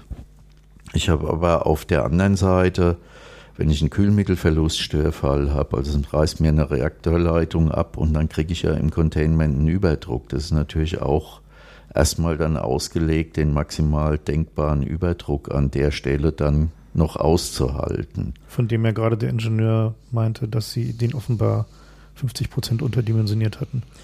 Das ist, das ist jetzt eine, eine, zusätzliche Diskussion, ob die Auslegung dann stimmt. Und ich meine, das muss man ja jetzt nach den Ereignissen in Fukushima auf jeden Fall überall fragen. Ist eigentlich das, was ins Design als maximal denkbare Größe, jetzt in dem Fall Druck, äh, in anderen Fällen Volumen oder Temperatur oder Beschleunigung durch ein Erdbeben oder so, das muss ich mir jetzt an allen Stellen fragen war das wirklich das maximal Denkbare. Ich wundere mich so ein bisschen, wenn wir auf der einen Seite sagen, das Containment muss den maximal denkbaren Druck aushalten und auf der anderen Seite haben wir ein System zum Druck ablassen. Ist das nicht ein Widerspruch? Also das sind zwei Ebenen, äh, sozusagen so eine Art Defense in Depth. Also wer, man muss immer aufpassen, dieser schöne Spruch GAU, den wir in, in, Fachkreisen heute nicht mehr verwenden, heißt ja größter anzunehmender Unfall und nicht größter vorkommender Unfall. Das heißt, es ist eine Designgrundlage. Heute sagen wir Auslegungsstörfall dazu oder Design-Based Accident, wenn wir in den USA sind. Das heißt, man geht da vom Vorgehen erstmal hin und sagt, zum Beispiel maximal kann eine Rohrleitung reisen mit dem und dem Durchmesser und dem und dem Wasserinventar und Energieinventar dahinter. Und da rechne ich mir dann aus, was der maximal auftretende Druck in so einer Situation ist. Und dann sage ich, mein Containment muss das mit 30 Prozent Sicherheitszuschlag halten. Wenn jetzt die, die erste Annahme falsch ist, dann ist natürlich die ganze Folge auch falsch. Und dafür hat man dann die Möglichkeit, denn das Containment doch noch zu wenden, wenn es ja und ist. Äh, das also das war, was ich jetzt gerade beschrieben habe, war die Sicherheitsebene Auslegungsstörfall. Und nachdem er spätestens nach Tschernobyl, aber teilweise schon nach Harrisburg 1979 verstanden hat, dass die es manchmal doch schlimmer kommt als der Auslegungsstörfall, hat man dann diese Ebene, zusätzliche Ebene eingeführt, haben wir noch Maßnahmen, wenn es trotzdem, wenn schief, äh, schief geht. Und mhm. daher kommen diese Druckentlastungsleitungen, die da in Fukushima auch da waren. Also das heißt im Grunde, wenn wir in den Nachrichten hören von einem Atomkraftwerk, dass sie Druck abgelassen haben, dann ist schon Arsch auf Grundeis. Also wenn die jetzt nicht normal, es gibt auch ein paar Sachen, wo die äh, bei Störungen Druck ablassen, äh, dann kann das sogar noch nicht mal ein Störfall sein. Äh, es gibt aber, wenn man jetzt hört, in so einer ähnlichen Situation wie in Fukushima, dass die Druck ablassen, dann ist es so, so eine in Expertenslang Notfallmaßnahme, die halt schon vorgeplant war, weil man das in Harrisburg gelernt hat. Also das war so der Punkt, wo wo dann die Nachrichten meine vollständige Aufmerksamkeit hatten, als Greenpeace meinte, ja, das mit dem Druck ablassen wäre jetzt gerade eine gute Idee. So, da ja, das ist irgendwie, da haben wir angefangen, uns Sorgen zu machen. Klar, Greenpeace so jetzt, das hätten wir auch gemacht. Nicht mehr so richtig schön, ja. Ja, ja, wir, äh, also man muss sich nochmal klar machen, als die Nachrichtenlage überhaupt was erzählt hat, war man schon jenseits der Störfallebene. Also da war man schon in dieser Ebene, wo nur noch Notfallmaßnahmen gibt. Also die bewegen sich in Japan praktisch seit sagen wir mal, zwei Stunden nach dem Erdbeben und zwei Stunden nach dem Tsunami am Standort bewegen die sich jenseits der Auslegung. Hm. Also weil viele Leute denken ja immer noch, wieso haben die solche primitiven Mittel, was man da jetzt so alles hört, mal Seewasserkühlung, mal Wasser schmeißen und so, die haben also für Kontrolle auf der Anlage gibt es die drei Stufen, Normalbetrieb, gestörter Betrieb, äh, wo aber noch kein richtiger Störfall ist und Störfall einschließlich Beherrschung durch Sicherheitssysteme, die mehrfach da sind und wenn die Mindestzahl geht, geht's. Die sind seit zwei Stunden nach dem Ereignis sind die außerhalb dieser Ebene und deswegen passieren da lauter Sachen, die nur noch Notfall sind. Mhm. Das heißt also, die improvisieren im Wesentlichen. Also ich meine, das, oder gibt es für so eine, für so eine Szenarien, gibt es da, ja, sag mal, Manuals oder also was, was? also wir haben, wir haben in Deutschland die letzten fünf Jahre eine, äh, eine harte Fachdebatte darüber, ob man sogenannte SAMGs macht, Severe Accident Management Guides. Und die gibt es bei manchen Kernkraftwerken weltweit, die gibt es bei anderen nicht. Also das sind eigentlich so Art Handbücher, wo drin steht, wenn dir jetzt alles das weggefallen ist, hast du ungefähr noch folgende drei Möglichkeiten. Und mhm. dann probier erstmal an, an die Stelle Strom zu bringen oder probier mal, ob du mit einer Feuerlöschpumpe, die mobil ist, an den und den Stutzen gehen kannst, weil da kannst du das Wasser am besten einspeisen in, mhm. im Fall des Falles. Also solche Dinge. Weil wenn man sich das ad hoc überlegen muss, dann ist, doof, ist ja. es spannend. Und äh, wir haben es bisher in Deutschland nicht vorgeschrieben, äh, aber ich glaube, dass das so ein Mindesteffekt jetzt nach Fukushima für deutsche Kernkraftwerke sein wird, dass man das überall machen muss. Freiwillig haben die das noch nicht? Also es gibt eine lange Debatte. Also wir haben bei uns, sagen die Betreiber immer, man muss diese Ebene jenseits der Störfälle nicht wirklich betrachten. Und deswegen gab es auch die Auseinandersetzung, dass man, äh, ob es jetzt, ob die Behörden rechtlich durchsetzen können, dass solche SAMGs gebaut werden oder nicht. Hm. Also, ich meine, ich finde es insofern spannend, weil, ich meine, das ist ja, wenn man sich so diese Atomtechnologie anguckt, dann scheint es auf den ersten Blick erstmal relativ straightforward so. Hat man so einen Reaktor, der ist warm, da gibt es Dampf und wenn man den nicht mehr warm will, dann fährt man halt die Steuerstäbe rein und dann hört es auf, warm zu sein. Aber wenn man dann mal ein halt bisschen, bisschen, bisschen genauer hinguckt, dann, dann ist es ja nicht so. Dann ist ja eben gerade auch die, äh, die Neutronenphysik dahinter ja doch sehr viel komplexer. Ähm, und so, also eine der Sachen, die wir halt bei der Vorbereitung gesehen haben, äh, war ja diese, der, zum Beispiel dieser Effekt mit dem äh, Xenon 135 äh, Aufbau, der halt in so einem Reaktor passiert. Also dass halt sich da einfach äh, durch die, äh, ja, durch die äh, chemischen und radiologischen Reaktionen Stoffe bilden, die halt einen, über die Zeit einen Einfluss auf diesen Reaktor haben. Und da sollte man doch eigentlich denken, dass man sowas mal in so ein, so ein Handbuch für Reaktorfahrer oder so reintut, oder? Also solche Sachen sind sowieso, die gehören in den Grundkurs für einen Reaktorfahrer Lehrling. Also, also aber für den Normalbetrieb eben. Nee, überhaupt das alles zu kennen, mhm. gehört in den Grundkurs, aber da mhm. kann man noch lange nicht Reaktorfahrer werden, ja. wenn man, auch wenn man das gut kennt, da muss man noch mehr können. Mhm. Und es gehört natürlich auch in die Auslegung der Kerne rein. Also es gibt ja spezielle Arbeitsgruppen bei den Betreibern, die jeden einzelnen Reaktorkern auslegen. Mit Kern ist jetzt nicht gemeint, ich gehe mal in, in Brunsbüttel hin und schreibe auf, wie die nächsten 30 Jahre die Brennelemente aussehen, sondern wirklich die Brennelemente, die nächstes Jahr eingesetzt werden, die haben eine ganz konkrete Lebensgeschichte. Da ist halt in jedem Brennelement äh, unterschiedlich stark der Brennstoff abgebrannt, das ist das eine. Ist un unterschiedliche Konzentration an Brennstoff, die noch drin ist. Das heißt, was, äh, wie viel Material haben die Neutronen eigentlich zum Spalten? Mhm. Oder wie wirksam ist auch ein Neutron? Das hängt, kann man sich ja leicht vorstellen, äh, hängt von der Dichte von, von dem spaltbaren Material im entsprechenden Volumen ab. Es ist aber auch so, dadurch, dass fast alle Stoffe in irgendeiner Weise Neutronen absorbieren oder manchmal auch noch komplexer damit umgehen, muss ich auch die Geschichte, was sich an Spaltprodukten aufgebaut hat, äh, durchziehen. Und das hängt wieder jetzt nicht einfach davon ab, wie lange ist im Reaktor gestanden, sondern das ist, wenn ich jetzt ein Jahr voll straight gefahren bin, ist das was anderes. Äh, also habe ich eine andere Anzahl und Menge von Spaltprodukten als wenn zum Beispiel das zwei Monate stillgestanden ist zwischendrin, weil viele der Spaltprodukte, die sich da auf die Neutronen auswirken, sind eigentlich solche, die radioaktiv sind und relativ kurzlebig. Auch das Xenon, über das wir gerade kurz gesprochen haben. Hat ja nur ein paar Stunden, ja?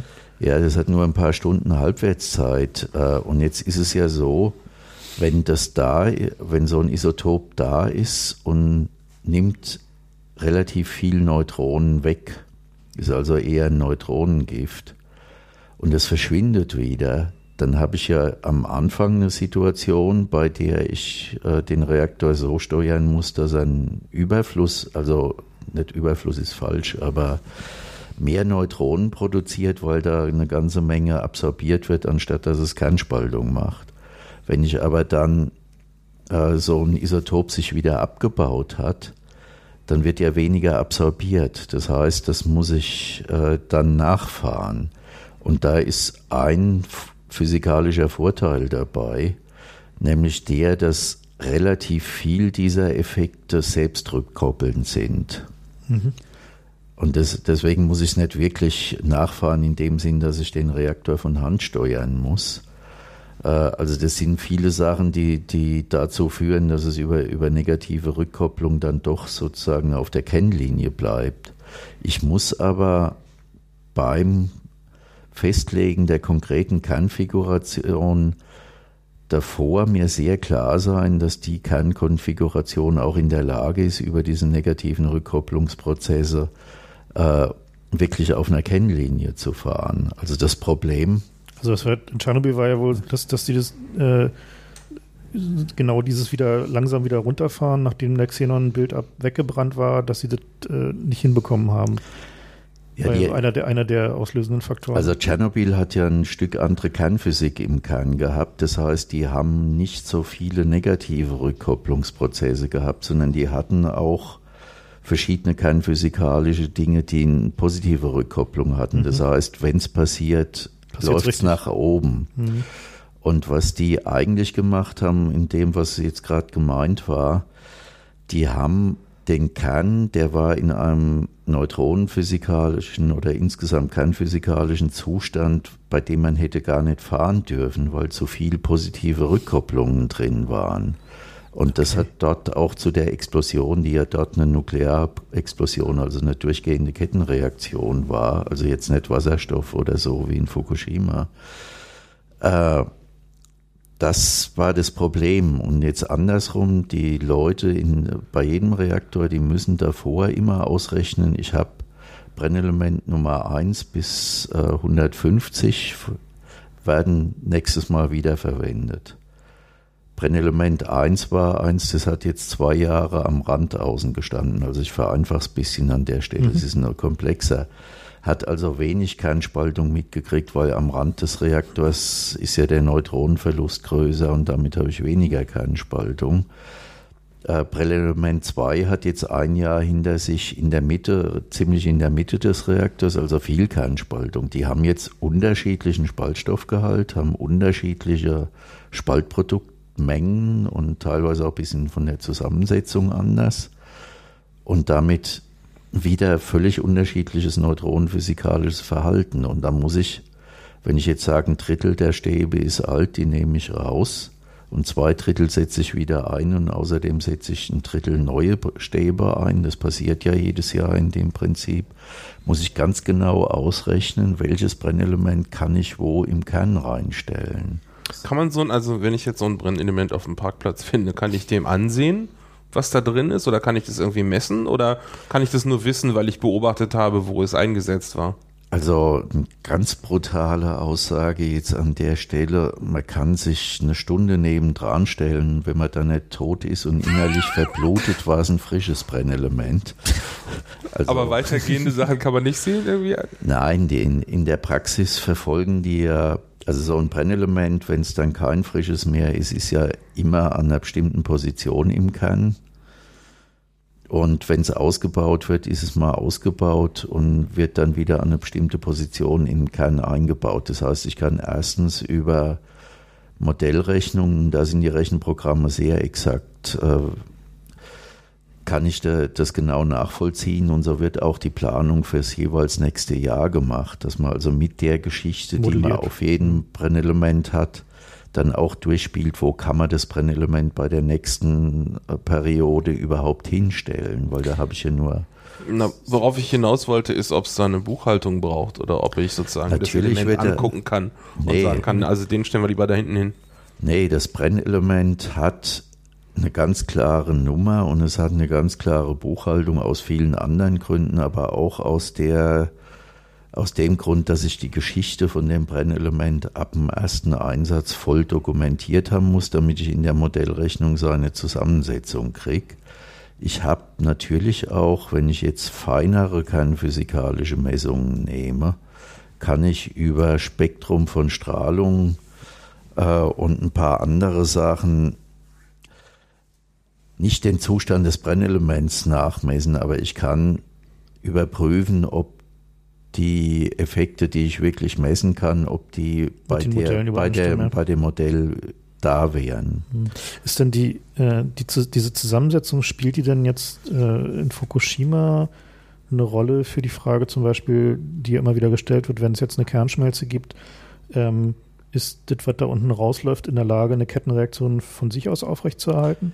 Also dafür spielt es schon eine zentrale Rolle. Äh, also was ist die Geschichte von jedem einzelnen Brennelement? Es spielt natürlich auch, wenn eine Kernschmelze ist oder wenn man sich vorstellt, dass die Hüllrohre weg sind, dann hat man ja eher einen Haufen von Brennstofftabletten als noch Brennelemente, als eine mhm. andere geometrische Aufstellung. Da spielt es schon eine starke Rolle.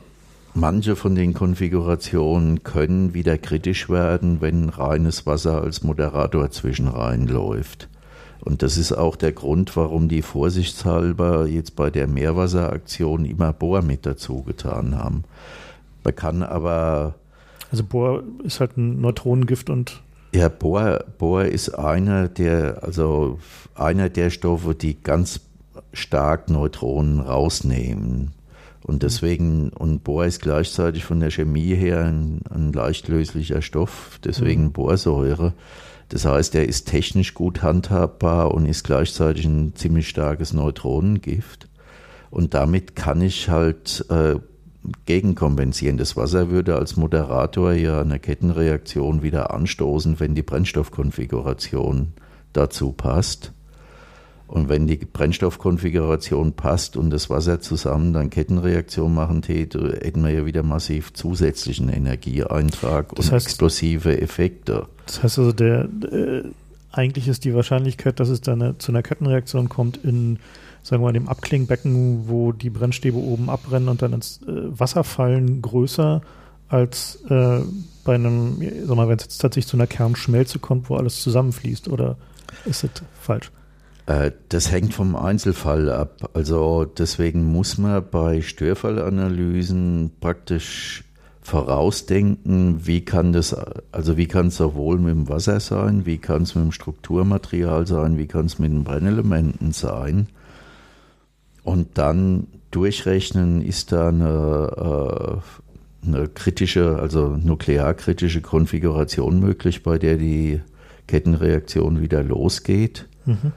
Oder ist es nicht möglich? Vorsichtshalber, also arbeiten wir mit extrem hohen Sicherheitszuschlägen bei den Rechnungen. Also man geht da auf die sichere Seite und deswegen hat man praktisch immer Neutronengifte mit. Also wenn man jetzt das Brennelementlager als konkretes Beispiel nimmt, das darf nicht mit reinem Wasser befüllt sein. Okay. Und deswegen ist da normalerweise entweder boriertes Wasser drin, also das Kühlwasser ist boriert, schon im Normalbetrieb, oder die, das sind ja so, äh, man könnte sich wie, wie Sprudelkisten vorstellen, also so Lagergestelle, in denen jedes einzelne Brennelement in ein einzelnes Fach kommt. Da sind oft die Wände von dem nicht aus normalem Stahl, sondern aus boriertem Stahl gemacht. Also jetzt auch nicht wegen der mhm. chemischen Legierung, sondern wegen der Neutronengiftwirkung.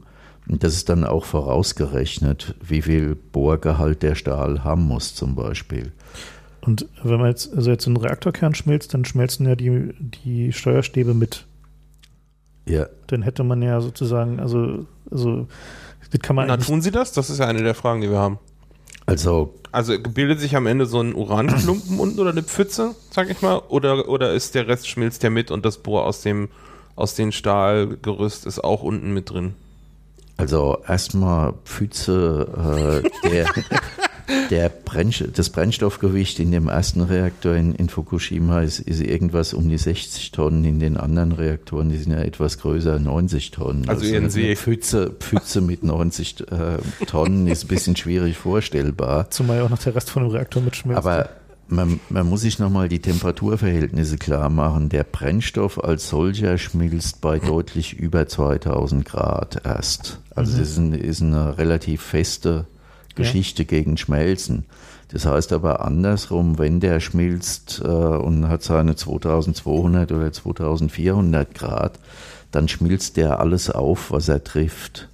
Das heißt, die Frage, ob da jetzt ein Steuerelement mitschmilzt, natürlich, weil es eine viel niedrigere Schmelztemperatur hat, oder aber sind die dann nicht schon vorher geschmolzen und bilden separat? Das kann alles sein. Also wir, wir müssen ja damit rechnen, äh, und das macht die Situation komplex, aber trotzdem ein Stück weit vorhersehbar. Die eigentliche Schmelze schmilzt erst dann. Wenn aber alle Strukturmaterialien weg sind, ist ja vielleicht eher ein Brennstofftablettenhaufen unter, unten im Reaktor Druckbehälter, lang bevor die selbst geschmolzen sind. Es kommt aber genauso, wie gerade gesagt, äh, können natürlich andere Materialien, solange sie jetzt nicht gemischt sind, wenn die Stahl schmilzt bei 14, 1500 Grad, äh, Steuerstäbe habe ich jetzt gerade nicht im Kopf. Cadmium. Also einzelne Sachen könnten da schon geschmolzen sein. Es kann auch sein, sobald da irgendwo Sauerstoff ist, dass da Teile abbrennen, was brennbar ist. Also insofern kann man jetzt nicht sagen, ich habe genau die Mischung da. Ich mhm ich muss sowohl davon ausgehen, dass vielleicht wirklich nur der Kern da geschmolzen liegt, also relativ konzentriert da ist, weil das für bestimmte Betrachtungen das Übelste ist, oder ich muss davon ausgehen, dass er alles, was an Einbauten, Steuerstäbe, da gibt es ja auch viele Halter und so, das Ganze wird ja über, über solche Fächer und, und Bodenplatten und, und Abstandshalter und sonst was gehalten äh, dass das dann äh, irgendwie mit in der Schmelze ist. Und das ist in anderen Fällen wieder ein Problem. Mhm. Und das heißt, ich habe einfach. Das heißt also, die Vorhersage ist extrem schwierig, wird da eigentlich tatsächlich. Es, es geht keine Vorhersage mehr. Ich meine, wir haben ganz, deswegen können sowohl ich wie andere Experten überhaupt kommentieren, wo wir sind von der Ferne aus. Wir haben für den Reaktortyp und für die anderen üblichen Reaktortypen die letzten 20 Jahre extrem viele Studien gemacht, was passiert, wenn. Also sind Kernschmelzen durchgerechnet worden, sind auch unterschiedliche von den chemischen Prozessen oder explosiven Prozessen, die ich jetzt angedeutet habe, durchgerechnet worden. Aber ich kann jetzt nicht sagen, es passiert genau der Fall, weil man eben wegen den äh, denkbaren völlig unterschiedlichen Mischungen äh, bei völlig unterschiedlichen äh, Zusammensetzungen im konkreten Fall sein kann. Wie vertrauenswürdig sind denn diese Berechnungen? Also ich als Hacker kenne das halt so, ich überlege mir zwar vorher, was ich erwarte, aber das ist eher, also ich will nicht sagen die Ausnahme, aber äh, das ist durchaus häufig, dass es ganz anders kommt und da äh, das kann man ja schlecht testen, wie, wie sich so ein Reaktor verhält, wenn es eine Kernschmelze gibt. Wie macht man denn das? Also ich glaube, da ist ein Kernreaktor einfacher als ein Computerprogramm oder, oder eine Hardware, würde ich mal klar sagen. Weil man kennt die Physik. Das heißt, die, äh, die eine Frage, wie viel Wärme wird produziert, die ist ziemlich klar zu äh, beantworten. Ist ja schon mal ein wichtiges Eingangsdatum fürs Verhalten. Man kennt auch die Ausgangsstoffzusammensetzung. Also ich weiß, da sind 60 Tonnen Uranoxid drin. Ich weiß, da sind äh, so und so viele Tonnen Zirkon als, äh, als Hüllrohrmaterial von den Brennelementen drin. Ich weiß, so und so viel Stahl ist drin, so und so viel Wasser ist drin. Und beim Wasser muss ich mir die Frage stellen, ist es im Fall des Falles drin oder draußen? Also ich habe da relativ wenig Variationsmöglichkeiten. Dann kommen eben die Varianten, die dann sagen, es entsteht Wasserstoff und der sprengt sich einen Weg frei oder es entsteht Überdruck durchs Verdampfen vom Wasser und Verdampfen aus dem Kern und entstanden Wasserstoff. Also die Dinge, die kann man dann durch verschiedene Szenarien auffangen. Das ist jetzt nicht genau ein Strich, sondern das ist eine Bandbreite durch Szenarien, aber die ist relativ klar, was man nicht genau weiß, also was man nie ausschließen kann, dass noch ein zusätzlicher physikalischer oder chemischer Effekt auftaucht. Aber es sind viele von den Effekten erkannt worden, so, ja. sind, durch, sind auch erkannt worden durch mhm. Forschungen. Also oder die, durch Unfälle. Ne? Also Mayak zum Beispiel war ja auch so ein Ding, ne, wo sie ja, Mayak war aber eine ganz andere Technik. Also aus Mayak kann man viel lernen über die Ausbreitung, aber wenig über das Verhalten von, von Brennstoff. Aber da war es doch so, dass, dass es am Ende eine, tatsächlich eine chemische Explosion war, die, äh, wo die, die Fortsetzung der, der, der Spaltung dazu geführt hat, dass sie da Elementenkombinationen hatten, die am Ende eine äh, ja, explosive Mischung ergaben. ja, so aber Mayak war kein Reaktor. Nee, Mayak war, war, eine, war, eine, war eine Lagerung mhm. äh, mit Wiederaufarbeitungsabfällen, wo auch äh, Kernbrennstoff mit drin ist. Mhm. Und das ist jetzt wiederum, das kann man auch modellieren, aber das ist eine, ist eine völlig andere Anlage. Also kann ich für die Kernschmelze nichts die, rausholen. Ein Beispiel für die, für die Komplexität der Prozesse, die man da modellieren muss. Ja, ja. Und äh, deswegen sind ja die, die Experten, die, äh, die ich jetzt für fachlich gebildet halte, es gibt ja auch manche, die erzählen, Nachwärme hört nach 30 Stunden auf und haben einen Reaktor, Lehrstuhl für Reaktortechnik. Äh, Experten, die, die ich für gebildet halte, und das sind viele, die jetzt kommentieren, die wissen halt, was ist klar in dem Sinn, wie ich es auch vorhin erzählt habe, und was sind die Variationsmöglichkeiten. Und dann hat man halt im Hinterkopf noch so ein bestimmtes Ohr für mögliche Effekte, die man noch nicht kennt oder nicht vorausgedacht hat. Aber was in Fukushima bisher passiert, ist alles genau in den Dingen, in der Bandbreite, was die Studien ergeben. Und diese, ähm, also eine Frage bewegt mich noch. In Deutschland war es ja so, dass eben, weil wir auch kein Endlager haben, ähm, ja auch sehr viel an den Kraftwerken selbst gelagert wird. Also praktisch genau mhm. dasselbe wie in, wie, wie in Fukushima. Und ähm, ist, unterscheidet sich das technologisch grundlegend, die Art und Weise der, sag mal, der, der Zwischenlagerung an den AKWs äh, in Deutschland gegenüber dem von Fukushima oder ist das eigentlich im Wesentlichen dasselbe? Nee, wir haben da ein ganz anderes Prinzip und da bin ich auch ein bisschen stolz drauf, dass ich das stark mit durchgesetzt habe, wenn auch nicht erfunden habe. Wir haben für die Brennelemente in den ersten fünf Jahren haben wir auch solche Lagerbecken wie in Fukushima. In Fukushima sind die aber so nach dem, was so jetzt der Stand ist, den die deutsche Expertenwelt äh, gestern hatte, sind da eher pro Reaktor die Brennelemente aus den letzten 15 Jahren, also deutlich mehr gelagert. Ach. Und die haben noch, was jetzt in der öffentlichen Diskussion noch nicht klar ist, noch eine siebte Anlage auf dem Gelände, nämlich ein großes Lagergebäude, wo die noch älteren, die fahren ja seit 40 Jahren oder 30 Jahren, je nachdem welcher Block. Und bei dem siebten bei dem zentralen Lager müssen so um die 6000 Brennelemente drinstehen. Ach, das ist, ist auch nochmal ein Kühlungsproblem. Das ist wahrscheinlich das, wo äh, auf dem Satellitenbild oben rechts, wo die vielen Klimaanlagen drauf sind. Okay, also das heißt, die, in Deutschland wird für fünf Jahre gelagert und dann umgelagert? Und oder? dann geht es in Kastoren. Okay. Das also, die, die, die, Menge ist die, Menge ist begrenzt, erstmal, die, die, in diesen Becken liegt. Ja, ja, die, sobald sie so weit abgekühlt sind, dass man die Inkastoren einfüllen kann, gehen die Inkastoren und gehen auf das Zwischenlager mhm. im Werksgelände. Und der Unterschied ist, ein Kastor da ist natürlich dieselbe Wärme drin, aber der ist als passives Gebiet, äh, Gebilde so gemacht, dass er eigentlich ein großer Stahlbehälter, also es ist was anderes als Stahl, aber eine Eisenlegierung, äh, dass der Kühlrippen hat. Das heißt, das Einzige, was ich beim, bei so einem Lagerbehälter brauche, ist Luft, die dran vorbeistreicht. Die Oberfläche der Kühlrippen ist so berechnet, dass das äh, also dass der Austausch langt dabei.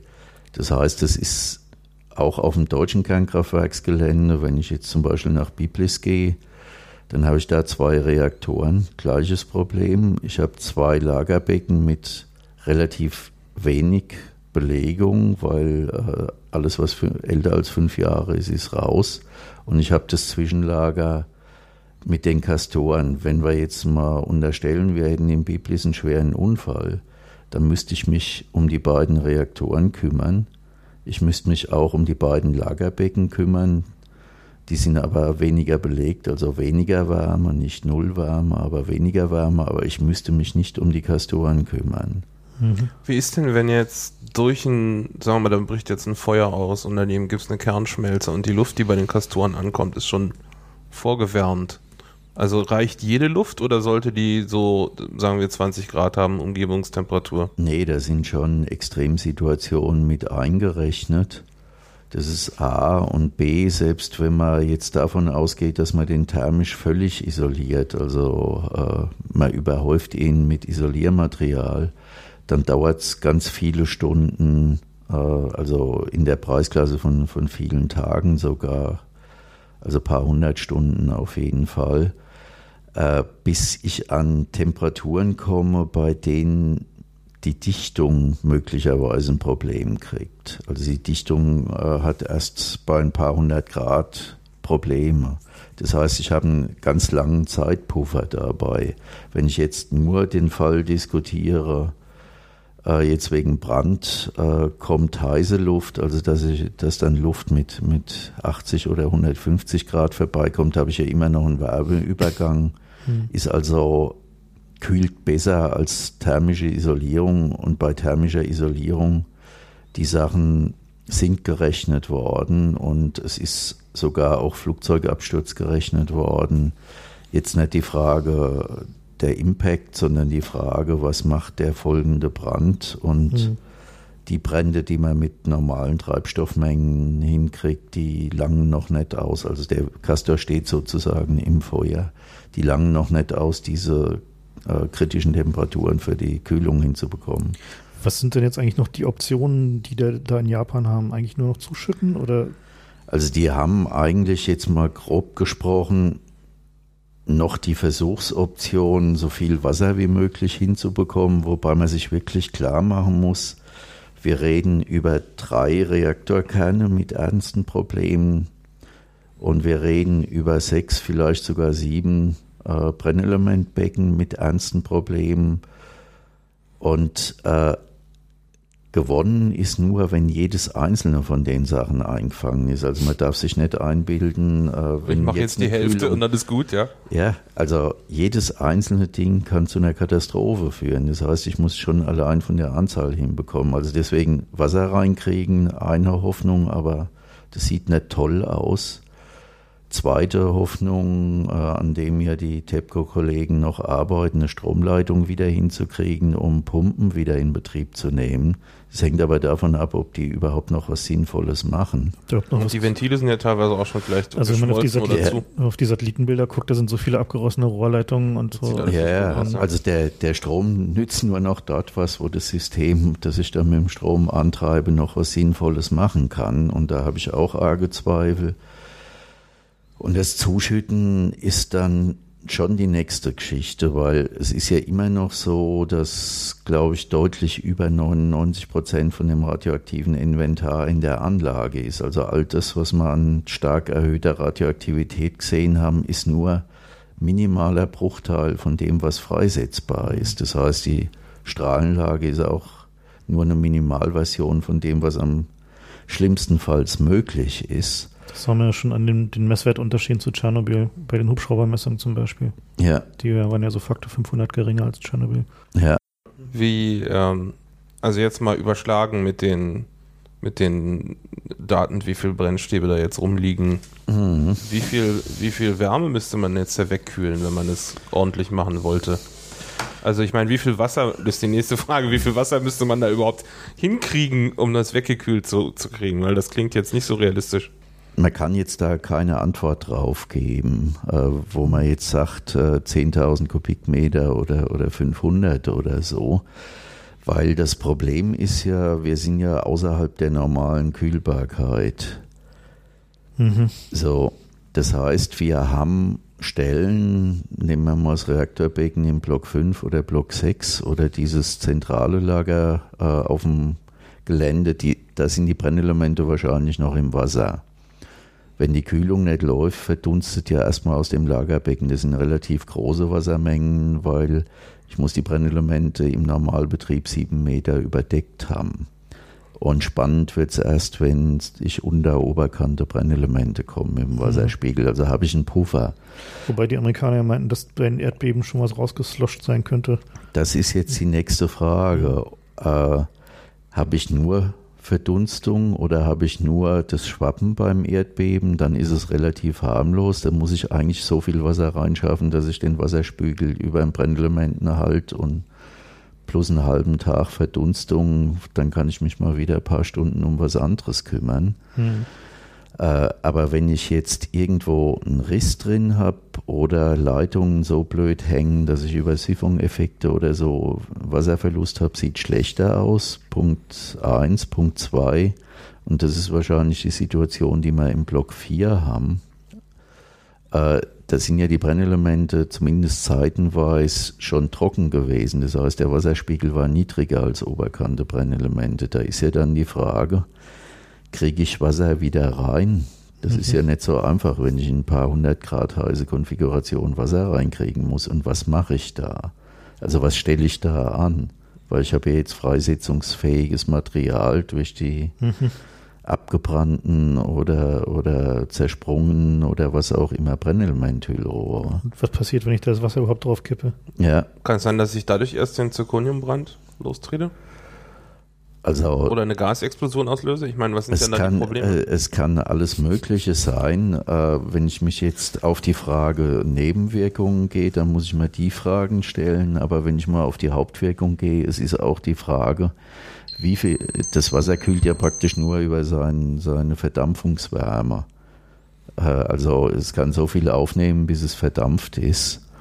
Und das heißt, wie viel Wasser kriege ich an die heißen Stellen? Weil alles, was Wasserverlust ist, also wenn, wenn ich es Mhm. nebendran schütte, und das hat man ja bei den Hubschrauberbildern gesehen, dass der nicht besonders schön getroffen war, äh, das ist ja auch nicht wirksam. Hm. Ich kann ja nicht gezielt das allein reinbringen. Deswegen steht ja auch die Idee mit den, mit den äh, Feuerlöschkanonen, weil die in der Hoffnung, dass ich sozusagen mehr, mehr anwendbares Wasser oder mehr wirksames Wasser reinkriege. Was uns so aufgefallen ist in dieser ganzen Geschichte, ist, dass die Informationspolitik des Betreibers äh, ja schon eher so sowjetische Züge trägt, so was irgendwie so den. Also das glaube ich nicht an der Stelle. Ich meine, der oder Betreiber, wissen die einfach zu wenig? der Betreiber ist, ich meine, seine Bulletins sind, sind schrecklich zu lesen, aber er gibt so mit fünf, sechs Stunden äh, Verzug vernünftige Informationen. Jetzt natürlich nur für Fachleute. Also erstens, man kann bei den Reaktorkernen konnte man, seit die überhitzt sind, auf jeden Fall nicht feststellen, in welchem Zustand die sind, sondern nur von Indizien ausgehen. Ich habe ja keine Möglichkeit, ins Containment und in die äh, Reaktordruckbehälter äh, reinzugucken. Mhm. Also ich habe jetzt nur solche Indizien, wie wir vor längerer Zeit besprochen haben, wenn über 800 Grad dann Wasserstoffbildung, wenn Wasserstoff rauskommt, offensichtlich keinen über 800 Grad zumindest teilweise.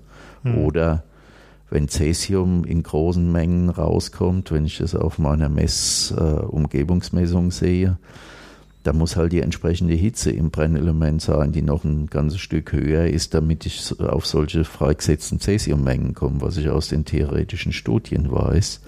Aber mehr ist aus dem Containment und aus dem Reaktorkern nicht an Info zu kriegen. Es gibt vielleicht noch eine, die man auch erwähnen sollte, weswegen die jetzt denken, dass im Block 2 das Containment möglicherweise kaputt ist.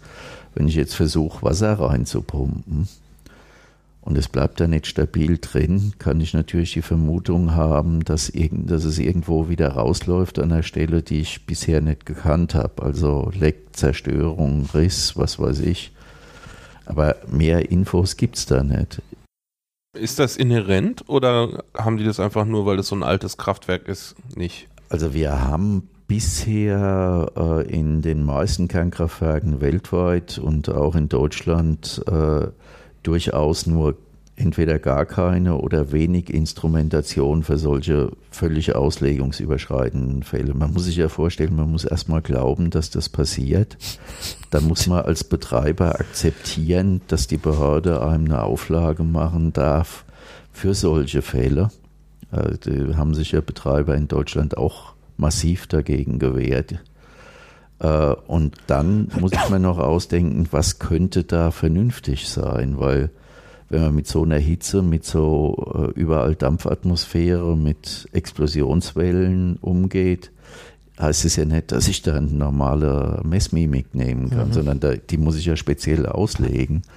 Also es gibt Kataloge, wo man reinschreibt als Nachrüstforderungen, zum Beispiel ist auch im Papier vom Bundesumweltministerium vom äh, September schon festgeschrieben, dass man eigentlich eine Aufrüstung braucht bei dieser Beobachtung, falls man in diesem, falls man in solchen schweren Fällen ist.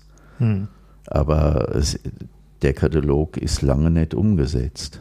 Das heißt, was wir da gerade sehen, ist weniger äh, absichtliches Vertuschen als tatsächliches Nichtwissen. Ja, ist ja schon deprimierend, oder? Wir sind ja. Wie ist denn das jetzt gerade? Man kriegt, also die CDU fährt gerade so eine Strategie, ähm, zu sagen, naja, die Japaner, die haben halt alte Schrottreaktoren. So, das hat ja bei Tschernobyl auch funktioniert als Verteidigungslinie erstmal. Ähm, wie sieht denn es aus Sicht eines Reaktorexperten aus? Ist das eine, eine gültige Ausrede oder sieht das bei uns eigentlich genauso aus? Also wir haben ja hier in Deutschland äh, auch einen sehr unterschiedlichen Stand. Also wir haben Kernkraftwerke, die haben vier Notstromdiesel, wir haben aber auch einzelne Ausnahmen, die keine vier Notstromdiesel haben, bei denen seit vielen Jahren darüber diskutiert wird, ob man dem armen Betreiber wirklich zumuten kann, da mal ein System mit vier Notstromdieseln und entsprechenden gesicherten Verteilungen aufzubauen oder ob es gerade noch tolerierbar ist. Ich muss an der Stelle mal so zynisch sagen. Und wir haben eine ganze Menge Kernkraftwerke, bei denen die Diskussion im Raum steht. Brauchen wir ein verbunkertes vierfaches Notstandssystem, bei dem die Systeme besser geschützt sind und auch besser mit Stromerzeugungsmöglichkeiten, Wasservorräten versehen sind oder nicht? Äh, also insofern ist es jetzt nicht so, dass bei uns jedes Kernkraftwerk an der also eine Vollausrüstung an, an Sicherheitssystemen hat, die man sich heutzutage vorstellt. Es ist auch, ist auch so, dass jedes Kernkraftwerk, was wir haben, auch die neuesten, jetzt heute zum Beispiel in Finnland nicht genehmigungsfähig wäre. Finnland baut ja gerade einen neuen Reaktor, also nach den Maßstäben, die die Finnen dort anlegen, wäre auch das neueste deutsche Kernkraftwerk nicht genehmigungsfähig. Ja, also welche, welche, welche Optionen haben denn die Japaner jetzt, wenn sie die Kühlung nicht in den Griff bekommen? Also wie, äh, wie kann man sich so ein Zuschütten vorstellen? Der Reaktor, also die Reaktoren sind ja viele und sehr groß.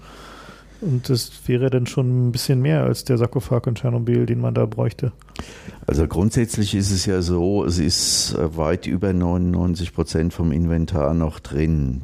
wenn jetzt alle diese Kühlmöglichkeiten versagen, wird es früher oder später zur Freisetzung kommen. Und, und die Freisetzung kann schlagartig sein, wenn nochmal irgendwie Dampfexplosion, Wasserstoffexplosion oder sowas mitspielt. Die kann aber auch über Wochen, also man muss sich ja vorstellen, wenn die Schmelze auch kühler ist, diese, also auch wieder fest ist, setzt sie ja trotzdem radioaktive Stoffe frei. Mhm. Also wäre sozusagen eine Quelle die ja dann, wenn sie erstarrt ist, dann vielleicht wieder nur 1800 oder 1600 Grad oder nach einiger Zeit auch nur 1500 Grad hat. Und da dampfen ja laufend radioaktive Stoffe draus aus. Und jetzt vor dem Szenario, dass ich, wenn die Kühlung versagt, über Wochen eine Quelle offen an der Atmosphäre liegen habe, aus der immer weiter ausdampft und aus der ja noch viel mehr ausdampfen kann, als äh, jetzt schon rausgekommen ist. Da ist eine Überlegung, wenn ich es schaffe, dann drei Meter Überdeckung, äh, was auch immer das ist, hin so drüber zu werfen, dann kommen halt vielleicht nicht 50 Prozent raus, sondern nur ein Prozent. Mhm. Was für die Frage, wen es alles trifft, direkt trifft, schon eine Rolle spielt. Das heißt also, die werden dann halt irgendwann da zu Sand und Beton greifen müssen.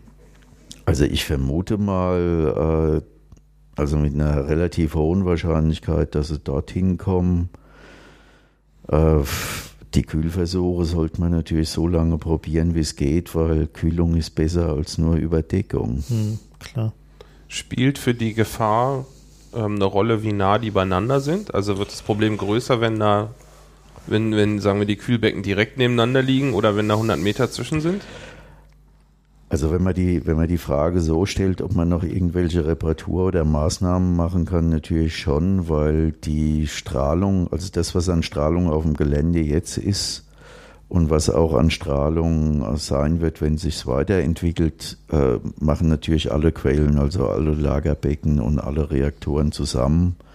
Und die kann da, also es kann schwieriger sein, noch irgendwelche Maßnahmen, egal Hubschrauber, Löschfahrzeuge oder dort rumlaufen und noch schnell was montieren, ist schlimmer. Für die Frage, wie die Freisetzung geht, glaube ich, dass es das recht wenig Einfluss hat, weil das ist direkt die Frage, ob der Haufen, der vom Reaktor 1 übrig bleibt oder der Haufen, der vom Brennelementlagerbecken 4 übrig bleibt, was der freisetzt, hängt jetzt wenig von den Wechselwirkungen mit äh, dem Nachbarhaufen hm. äh, ab. Und es gab ja, also bevor äh, Fukushima passiert ist, äh, gab es ja so ein, so ein bisschen Diskussion, ob es jetzt eine nukleare Renaissance gibt, ob man nicht äh, clevere Reaktordesigns machen kann, halt wie zum Beispiel diese Thorium-Kugelhaufen-Reaktor und ähnliche Dinge. Und äh, wir sind ja da so ein bisschen naiv rangegangen, haben uns das mal so ein bisschen angeguckt und dann fand ich da diesen Hochtemperatur-Thorium-Reaktor, den sie. Das liest sich immer richtig toll. Also wir ja. haben die Propaganda gelesen, ja. ja. Und dann denken wir, boah, das ist ja prima und da kann man ja viel mehr Brennstoff mit, mit ausnutzen und äh, dann steht da immer so Sachen dran wie inhärent sicher, aber das haben die eigentlich immer bei allen Reaktordesigns behauptet über die Jahre und dann kommt man unten zu den Gegenanzeigen und da stehen dann so Sachen wie bei den schnellen Brütern, äh, dass die nicht eigenstabil sind und dass man da halt äh, eingreifen muss und dass sie nicht von alleine ausgeht, wenn die versehentlich mhm. überkritisch werden und so Sachen, dann denken wir so, hm, vielleicht doch keine gute Idee. Wie, wie sieht das denn aus Ihrer Sicht aus? Also die meisten von den Reaktorkonzepten, äh, die da als Generation 4, Generation 4 oder ähnliche Dinge diskutiert werden, sind eigentlich irgendwelche Varianten von schnellen Brütern. Und die sind aus kernphysikalischen Gründen, so wie gerade eben gesagt, äh, besonders instabil. Das ist das eine Problem. Das andere ist, sie funktionieren eigentlich alle mit metallischem Kühlmittel, das heißt mit Flüssigmetallen. Natrium ist die bekanntere Variante, gibt auch Varianten mit Blei. Ich frage mich, wie dann bei einer Auslegungsüberschreitung mit einem brennenden Kühlmittel, weil die brennen ja sofort an Luft, wie man, wie man da noch irgendwas machen will oder ob man da genauso wie bei Tschernobyl, dort war der Graphit als Moderator sozusagen das treibende Brandmittel, ob man für solche Fälle dann halt Flüssigmetall, äh, also brennendes Flüssigmetall als Treibmittel nehmen soll. Wenn man jetzt zum Hochtemperaturreaktor geht, der ist kernphysikalisch kein so ein großes Problem, weil der sich relativ gut stabilisiert. Der hat aber zwei massive Probleme.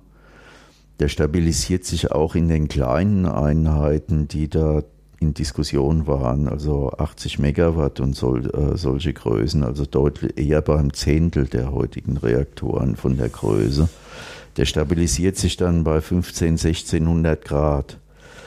Und da ist der Graphit, der in großen Mengen drin ist, ist unheimlich empfindlich gegen Wasser. Das heißt, ich muss technologisch beherrschen, dass mir nicht ein Reaktor, der nach dem Kühlungsausfall in der Zone stehen bleibt, trotzdem Wasser aufs Graphit bekommt, weil dann erstens auch wieder die ganzen Wasserstofffragen sich stellen und zweitens der Graphit äh, schließt beim Hochtemperaturreaktor auch den Brennstoff ein natürlich, wenn der Graphit wegoxidiert wird durch äh, Wasserdampf, hm, ja. dann die, äh, die Rückhaltekraft auch kaputt geht.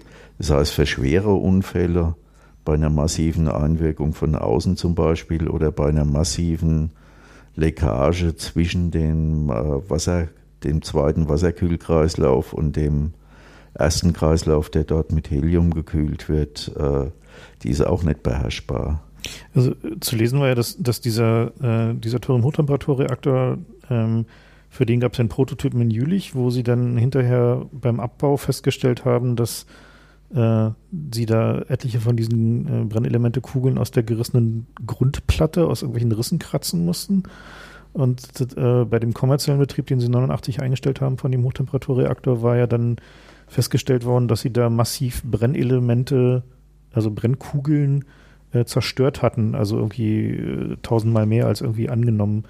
Es, sind das so richtig grundlegende Probleme, weswegen man diese Reaktordesigns also auch nicht sagen kann, dass man die sicher bekommen kann oder? Also man muss aufpassen, wenn man sich solche Reaktordesigns von Physikern verkaufen lässt, äh, weil die sehen nur den physikalischen Prozess, aber gerade an den Temperaturtypen sind die realen Probleme an der ingenieurmäßigen Lösung. Mhm. Das heißt, äh, in Hamm-Üntrop zum Beispiel diese tausendfach mehr Brennelementschäden ist schlicht eine, ein Problem dadurch gewesen, dass man sich in Temperaturbereichen zwangsläufig bewegt bei diesem Reaktor, wo man nicht wirklich weiß, wie gut die Werkstoffe halten. Mhm. Und es hat sich eben in der Praxis gezeigt, dass die Werkstoffe deutlich schlechter halten als davor bei Jülich, äh, bei dem Versuchsreaktor, der ja seit, glaube ich, 68 gelaufen ist, äh, kommt hinzu, äh, einerseits hat man auch Probleme gehabt, die jetzt nicht äh, vorhersehbar waren oder nicht vorhergesehen worden sind. Auf der anderen Seite hat man auch dort relativ wenig Beobachtungsmöglichkeiten gehabt, was wirklich im Kern passiert. Das heißt, wir sind heute verschiedene Leute, die sich damit genauer befassen in in der Forschungsanlage oder an anderen Stellen, sind jetzt am rückwärts überlegen wieder eher aus Indizien, ob da zum Beispiel viel höhere Temperaturen aufgetreten sind, weil keiner unter den Bedingungen brauchbare Temperaturmessungen für alle Zonen im Kern da war oder ob solche Dinge noch sind. Das ist jetzt eher reaktorhistorisch, aber in dem Augenblick, äh, wo irgendjemand denkt, er müsste wieder einen Hochtemperaturreaktor bauen, sollte man diese Erfahrungen auch wirklich auswerten. Und da ist dann fraglich, ob der technisch gesehen der Sicherheitsgehalt wirklich drin ist, der physikalisch vorausgesehen wird. Das heißt also, diese, diese Propaganda, die da vorher lief, äh, europäischer Kugelhaufenreaktor und diese ganzen Sachen, war de facto nur darauf aufbauend, wir haben ja schon alle vergessen, dass wir es schon mal ausprobiert haben oder also nee, die, äh, es ist, ist ja jetzt eher, also ich will jetzt keinem Physiker oder Physikerin was zu Leide tun. Es ist halt das physikalische Prinzip ist stark reizend, weil das wirklich besser aussieht als bei den jetzt bestehenden Reaktoren. Und äh, dass dann viele von den Leuten gesagt haben, lass uns doch nochmal probieren und lass uns dort probieren, wir kriegen einen Reaktor hin, der sicherer ist. Äh, das war einfach ein Reiz, aber jetzt äh, ist mein Eindruck eher aus den letzten drei, vier Jahren, dass der Reiz stark abnimmt. Also vor allem seit die Südafrikaner beschlossen haben, Das war ja das einzige Land, was den weiterentwickelt hat, die letzten 20 Jahre. Die haben vor jetzt vielen Monaten beschlossen, dass sie es nicht mehr finanzieren wollen, weil es offensichtlich auch kein wirtschaftliches Ergebnis hat. Wie ist denn generell, kann man das verallgemeinern auf kleine Reaktoren generell? Das gab es ja als Konzeptidee, dass man den Strom viel dezentraler generiert, dass man äh, irgendwie pro Häuserblock oder so einen kleinen Nuklearreaktor hat. Ist das generell eine schlechte Idee? Also wenn man anständige Sicherheitssysteme macht, sind die bei kleinen Reaktoren nicht arg viel billiger als bei großen. Okay, das, okay, dann beantwortet die Frage. Die Frage abschließend beantwortet, alles ja, klar. genau. Okay, ähm, äh, nochmal so vielleicht als, als Abschlussfrage, ähm, äh, sehen wir jetzt gerade tatsächlich das Ende des Atomzeitalters? Also ich, ich bin ja ein sehr vorsichtiger Mensch, muss man ja auch ja. als Sicherheitsingenieur sein. Äh, da reden wir mal in zehn Jahren drüber. Hm. Okay, ist also nicht auszuschließen, dass es doch nochmal irgendwie immer weitergeht. Es ist weder das eine noch die andere Richtung auszuschließen. Da, mhm. Also da will ich jetzt kein Prophet spielen. Okay. Alles klar. Vielen Dank für Dann das Gespräch. Vielen Dank fürs Interview, auch gerade unter erschwerten Bedingungen. Äh, wir wissen es ja zu schätzen. Ja, danke.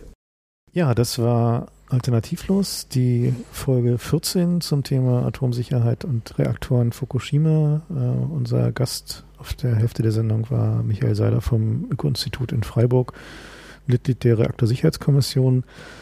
Wenn ihr jetzt noch irgendwie ähm, tja, drüber nachdenkt, dass ihr immer noch guten gewisses Strom verbrauchen könnt, äh, dann äh, könnt ihr vielleicht noch auf den Flatter-Button drücken. Ansonsten äh, wünschen wir, äh, ja. Wenn ihr nach dem Umstieg auf Ökostrom noch Geld habt. genau, wenn ihr nach dem Umstieg auf Ökostrom noch Geld habt. Äh, wir werden hoffentlich in einer nächsten Sendung mal über das Thema, was passiert denn jetzt eigentlich? Also wie stellen wir denn irgendwie unsere Energieversorgung um und äh, was sind dann also die Folgen und wo muss man noch drauf achten?